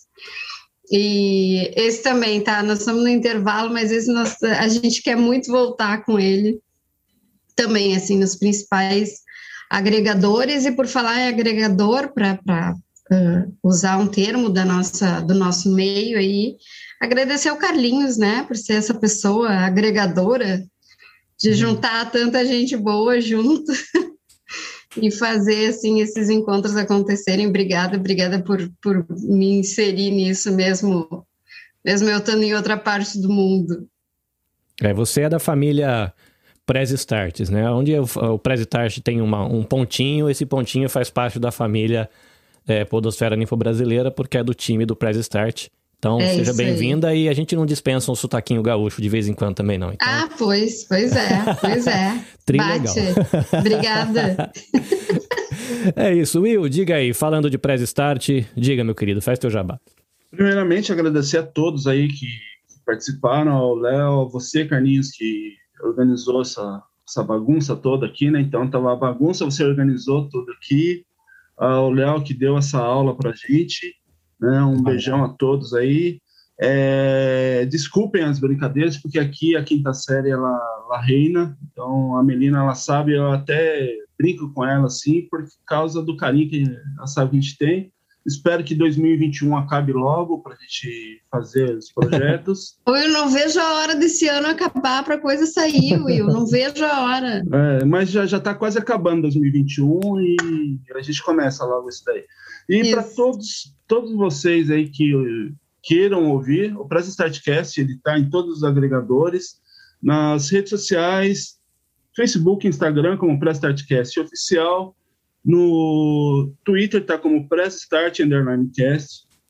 E quiser também ouvir, contar histórias lá de brasileiros espalhados pelo mundo, vem com a gente aí que a gente tá tentando aí também fazer é, se fazer ouvir, tá? Muito obrigado a todos mesmo aí. O Reni também é do Press Start, apesar de ele ter negado isso, brincadeira né? Que o Andrei também um abração lá. Ele queria estar muito aqui, mas é, surgiu ele, como todos sabem, ele é psicólogo. Então surgiu os trabalhos lá para ele fazer uma revisão, uma consultoria, algumas coisas. Ele, ele não pôde estar aqui. E um grande abraço a todos aí. Muito obrigado mesmo. Valeu, Muito Will. bem. Muito bem. Aqui eu vou fazer uma propagandinha aqui, ó.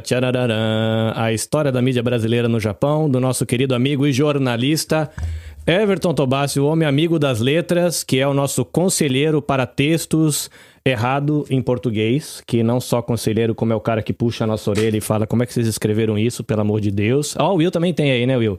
Boa. Mas muito bem, um homem que está aí à frente do Um Minuto pela Ásia, Giro pela Ásia, Everton Tobassi, faça o seu jabá, venda seu peixe. Obrigado, Carlinhos. Bom, primeiro, primeiro agradecer o Léo pelas dicas, ah, foi, foi realmente muito bom. É, eu estou, no momento, produzindo minha nova temporada com a ajuda do Henning, é, do mundo, no Mundo Peculiar. Vocês podem entrar na- no meu site, Everton Tobassi, Everton E-W-E-R-T-H-O-N-T-O-B-A-C-E, evertontobassi.com, e lá vocês têm acesso a todas as minhas redes sociais, e enfim, o Mundo Peculiar está em todas as plataformas, a nova temporada. É, é, eu trago as reportagens que eu fiz nesses 20 anos de Japão, inclusive para Made in Japan, eu era correspondente da Made in Japan, que foi é, publicada pela JBC. Sim. E, enfim, e todas as mídias que eu trabalhei, trabalhei para todas as revistas no Brasil, já escrevi para praticamente todas as revistas e, e jornais. Então eu conto nessa nova temporada, eu resgato, na verdade, essas reportagens, as reportagens mais marcantes nesses 20 anos de Japão. E também preparando é, uma novidade que ninguém sabe ainda. Estou preparando o meu livro de receitas, porque eu também estudo gastronomia há muito tempo. e isso vai virar um podcast. Eu conto a história da mídia, da, a história da comunidade brasileira através da comida. É, e trago aí 100 receitas. Esse livro já está em, está no forno e em breve teremos também a série de podcasts sobre comida no Japão, tudo dentro do mundo peculiar. E para quem me acompanha nas redes, eu faço o giro pela Ásia, que, que deu muito certo, já, já vendi isso. E, na verdade era para era começar como podcast, mas comecei lá com Reels e, e, deu muito certo, mas ele vai entrar como podcast, que eu tive um período agora, eu estava, estou me recuperando de uma cirurgia, mas em breve, espero que esse mês ainda, né, Renin, a gente começa aí a série Giro pela Ásia, de notícias, porque eu acho que não tem, e todo mundo pede é, notícias de Japão, e não só de Japão, notícias da Ásia, é, em formato podcast. É isso, obrigado, obrigado, Carlinhos, pelo convite, sempre, enfim, participar. E eu vou deixar aqui aberto, já que o Carlinhos mencionou é, que eu fico dando puxando a orelha de vocês, mas quem quiser uma consultoria no podcast para melhorar aí o português, só, só me mandar um, uma mensagem. Tá bom? Obrigado. Legal. Ô, Everton, deixa eu aproveitar aqui que você fez a sua despedida. É, você aceita um convite para gravar um Radiofobia comigo? Opa, com muito prazer. não, não, não aceito não. É, é, é, uma história muito legal, eu me interesso. Olha o segundo infarto aí. Nossa, que da hora! Né? Pelas coisas do Japão e já estou querendo Quero que me indique depois esse livro que eu já quero ler, já só vi a capa, já estou querendo ler. É, mas essa história da- das reportagens, esse podcast que você vai produzir e tudo mais, a gente tem muita coisa para conversar. Então, se você aceitar o convite, não sei se você está lá no nosso grupo do Telegram ou não e tal. Não, mas eu vou entrar porque. já Ali, vou mas aí ele. tem o meu contato, o Carlinhos te manda meu contato, a gente troca e-mail e vai ser uma honra se você quiser gravar com a gente. Acho que a gente tem muito, muito assunto e a gente já pode deixar aí o teaser, né, do que vem por aí, do programa, do livro, do, do, do novo livro. tal. Vai ser uma honra receber você lá com a gente. Obrigado. E aproveitando então, quem quiser o livro, eu tenho alguns exemplares. Esse da, da história da mídia brasileira, eu fiz. Era um concurso da Folha de São Paulo. Eu Hum. ganhei, eu fui um dos ganhadores desse concurso. eh, fiz a pesquisa durante um ano e escrevi esse livro. Eh, e aí você, quem quiser ainda o livro, eu tenho alguns exemplares. Eu posso enviar. Com certeza eu vou enviar para o Léo. E só me mandar uma mensagem pelas minhas redes sociais, enfim, eh, mandem lá o endereço que eu, eu envio para vocês. Obrigado. Vai ser uma honra receber você lá. Obrigado, Léo. Eu que agradeço o convite. A única coisa que o Léo não vai poder desfrutar no momento, até quando ele vier aqui ao Japão, é de que o Everton Tobassi ele tem o péssimo hábito de fazer comida gostosa e ele manda pelo correio os doces pra galera, bicho. Ele fala, ele joga nos stories, quem quer pede agora. Se você conseguir pedir nos primeiros 15 minutos, você recebe no correio. É muito bom. É que é verdade, porque eu tenho. Eu não posso comer tudo isso de doce, eu tenho pré-diabetes, então eu, eu não como, então eu mando pro pessoal. Você mora onde aí no Japão? Tóquio, moro em Tóquio. Tóquio. Excelente. É, Everton, pra o- Portugal? O que você... Everton, que você não puder Chega, comer, eu, eu posso comer doce, tá? Tá bom? E olha, eu tô indo pra Europa semana que vem, eu vou passar em Portugal.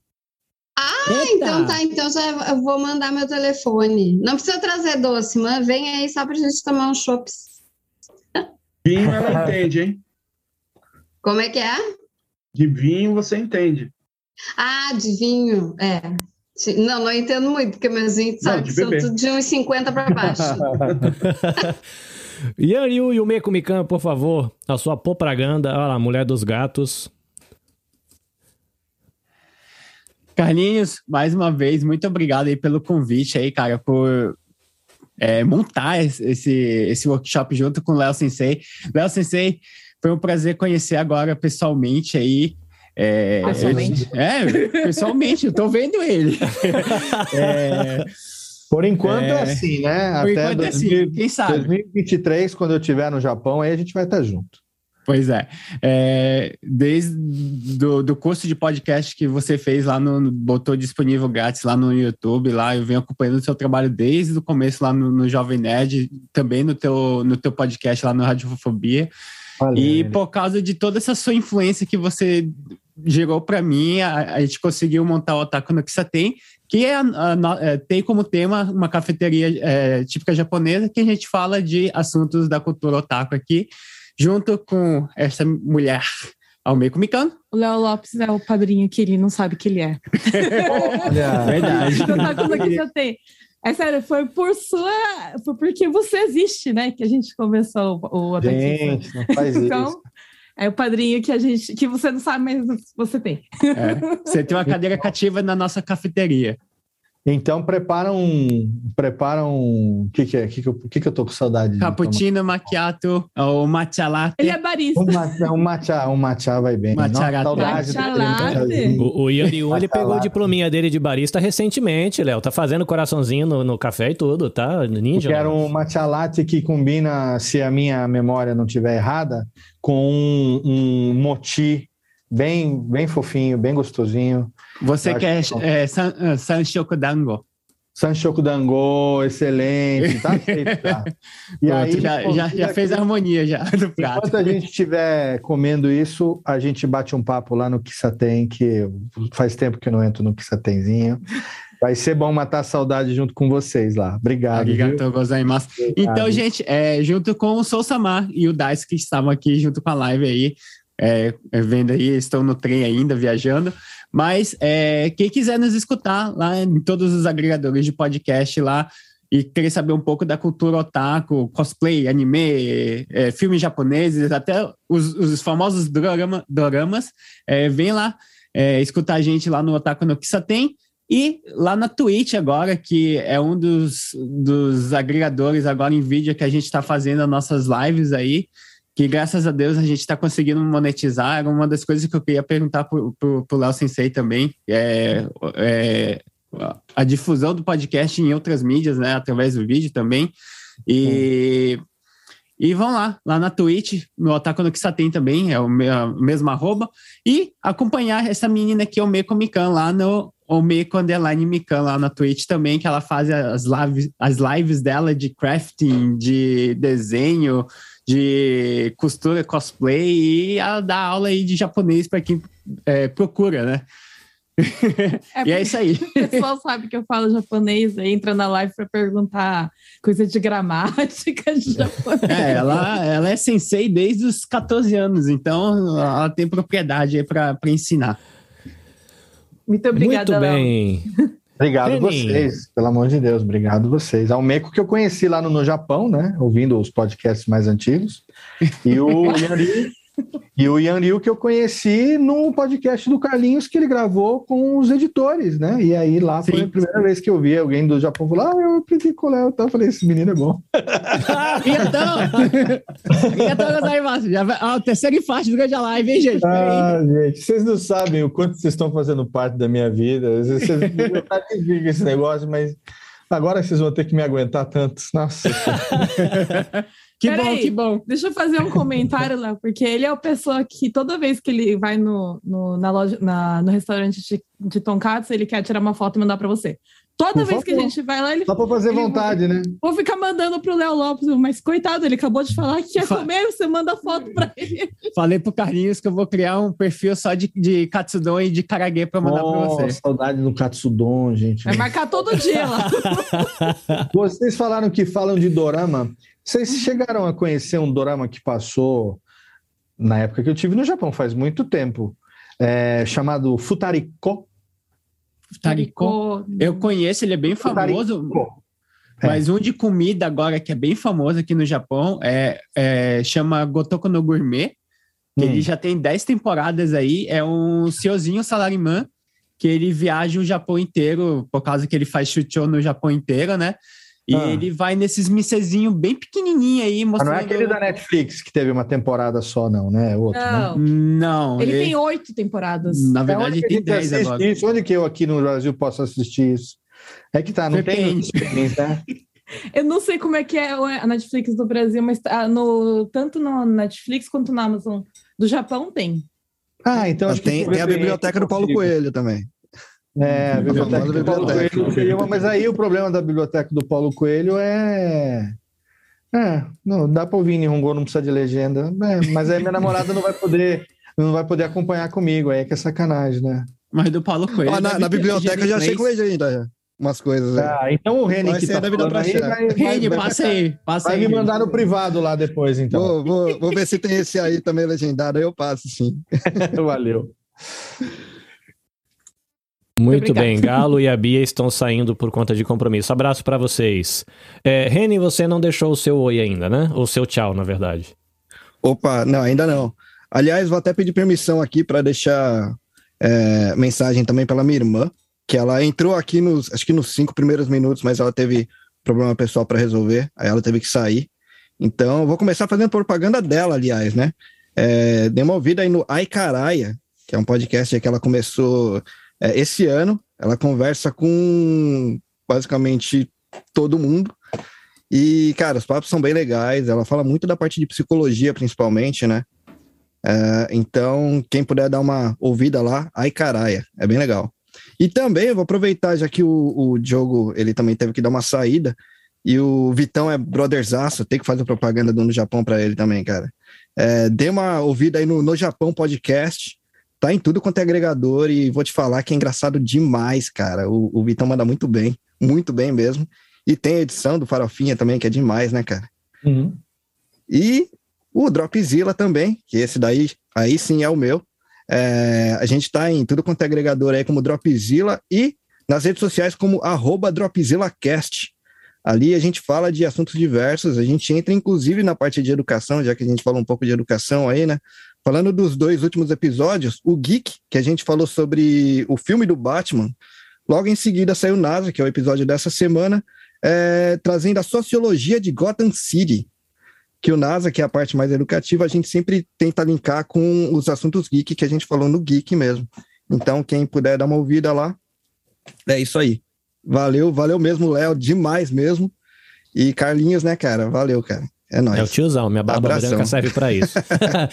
Will, só pra mim não deixar passar antes que eu esqueça, perdão, cara, eu não consigo guardar ainda o nome do seu editor. É, manda um beijo pra ele aí, que eu acho que vale a pena. Sim, é um grande abração lá, que ele é o editor tanto do Poucas Trancas quanto aqui do Press Start, que é o Rafael Zorzal. E o cara. É, E do ele NASA. tem- E do NASA também. Tá E editando o- NASA. E o cara ele tem um negócio que ele consegue parar o tempo, que ele pega o programa para editar hoje e daqui a duas horas ele te entrega. Caraca. Não chega a esse tempo, mas assim, de um dia para o No dia outro. seguinte. No dia seguinte o podcast já está editado. Muito bem. tem- Rafael Zorzal. tem- deixar aí a oportunidade um dia a gente conseguir conversar com ele, né? Já tive a oportunidade de conhecer o Farofinha, conhecer a Sarinha, acho que eu ainda não gravei com ela, mas eu já conheço ela, ela apareceu no Desrotures recentemente, contou um pouco da história dela como editora. O Ai Caraia é editora também, né? Porque ela mesmo grava, ela faz a Sim. pauta, divulga, ela mesma edita, isso é legal também. É, vamos lá, passando para presidente geral do WasabiCast, senhora Biju. Eu não vou falar na frente do Léo agora.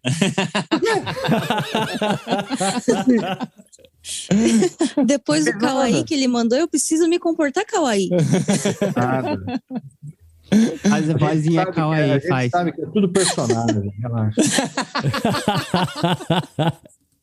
Cuidado, Léo. O pai- O pai dela também tem conexões no Brasil, tá? Tem que conexões? É, tem que, tem que contar depois lá no grupo essa história maluca. Tem, tem episódio, não tem, bicho, que você conta essas histórias pra, pro Léo se inteirar dessa piada interna doida. Tem, tem sim, tem episódio no WasabiCast e Acho que todo lugar, Start, todo né? lugar que eu participo, acho que eu conto essa história também, mas não é nada demais, não é. Eu só conto que o meu pai, ele faz parte da máfia aqui japonesa, me acusar. É só isso. Tem, tem crise. Meus brothers, inclusive, tem tatuagem. engano bem, engano bem. Tokyo Vice, hein? Assista Tokyo Vice. Boa, boa. Mas aí faz o jabá de vocês, qual que é o arroba. Bom, primeiro deixa eu agradecer aí, né, Léo, que participando aqui com a gente, dando essa aula toda e eu- nossa, eu, eu, eu decidi fazer podcast ali no Nerdcast 440, quando vocês estavam conversando sobre podcast, e eu ouvindo aqui, vocês conversando aquilo lá, falei, putz, eu acho que eu consigo fazer isso, sabe? E da- dali em diante, assim, foi sempre colocando as coisas que você ensinava ali no Alotênica, Sempre me enchendo o saco. sabe? Desde, desde, desde, desde lá dos sete P's do, do podcast. Nossa, bons tempos, hein? Aí, Esse- esse manja. E tô, tô tentando trazer tudo isso até hoje aqui comigo. E lógico, aí o meu senpai aí, Carlinhos, sempre dando a maior força. Carlinhos, você é meu brother, você é meu senpai, você sabe disso. e arigatô mesmo. E arigatô também pela, por, pela felicitação de aniversário, que isso me pegou de surpresa de verdade, cara. Valeu, imagina. Parabéns de verdade mesmo. Arigatô mesmo. Bom, e a gente é do WasabiCast, o podcast do Wasabi Mutante, que a gente fala sobre cultura pop Coisa nerd. e cultura japonesa com a nossa vivência aqui no Japão. E as nossas redes otaku também eu sociais. sei, viu? Otaku é a Biju. E as nossas redes sociais, é, Facebook, Instagram, Twitter, Wasabi Mutante. Valeu, galera. Ei, peraí, eu tenho um canal no YouTube? Olha, ela lembrou. Eu Vou aproveitar aqui para deixar. É só procurar como Kellen Biju. Eu mostro um pouco da nossa. Do nosso dia a dia aqui, o meu dia a dia de mãe, a correria. Às vezes eu mostro o Juca passando vergonha, então acho que tem uns vídeos bem legais lá. E, e a pequenininha fazendo cocô ao vivo. Fala tchau. Meu Deus do céu. Manda beijo. Ixi. Ixi. Valeu, galera. Valeu, Léo. Valeu, gente. Obrigado.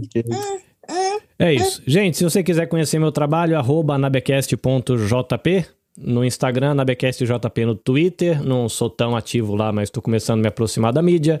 Nabecastjp no Facebook, nabecastjp no YouTube, para onde a gente está transmitindo isso aqui também. Depois vai lá pro feed do Você Também Podcast. É isso. É, não esquece de arroba podnipobr né, o perfil do Podosfera Nipo Brasileira, segue a hashtag PodNipoBR, a galera tá começando a usar a hashtag, isso ajuda você a encontrar o conteúdo do pessoal, ainda que você não conheça. E fica aí o pedido gentil de você compartilhar essa live com a galera, ou se é o formato podcast, compartilhar o podcast, ou se você puder passar lá no perfil e jogar nos seus stories, falar um pouquinho do coletivo, você acaba dando uma força para um monte de gente de uma vez. Foi muito bom. Obrigado, Sensei Léo, foi uma honra. Ele Obrigado. prometeu 90 minutos com a gente, ficou 180, o que é um De- grande desculpa- presente de Golden Week. Desculpa aí, eh, Carlinhos, só, só para não, não deixar esquecer, também quero mandar um beijo e agradecer muito a Ira, que eu entrei em contato com ela, porque eu sei que ela é amiga do Léo, e, e eu pedi para ela dar uma passadinha aqui para dar um beijo nele também, e dar um alô aí pra galera. Ira, a gente ama você, Eu, eu, eu arigato te mesmo. amo. Já que é pra mandar beijo, manda beijo pra Domênica também, né? A Domênica tá dando maior apoio pra gente. Tem projetos num futuro próximo aí, onde ela vai dar uma força pra gente aqui do coletivo também. A gente agradece, inclusive, essa galera mais experiente que adotou a gente aqui da Terrinha do Sol Nascente. Isso é muito bom. Gente, você que tá aí na live, o Daisuke mandou é, um alô aqui que eles estão. O pessoal, o Isal, que tá aqui ao vivo né, no YouTube. Obrigado, gente, por vocês terem estado com a gente. Quase hora do almoço aqui no Japão. A gente vai fazer almoço pra garotada. E você que tá aí no Brasil, que ficou aí madrugada dentro, tá. A Melina tá quase nascendo o sol lá na Europa. Mas é isso, gente. Brigadão. Beijo pra vocês. A gente se encontra lá no perfil podnipobr. Abração pra todo mundo. Saúde, paz. Quem tá no feriadão, divirta-se. Quem tá no Brasil, toma seu chazinho de camomila pra esquentar o coração. Valeu, gente. Um abraço. Abraço. Tchau, tchau. Tchau, tchau.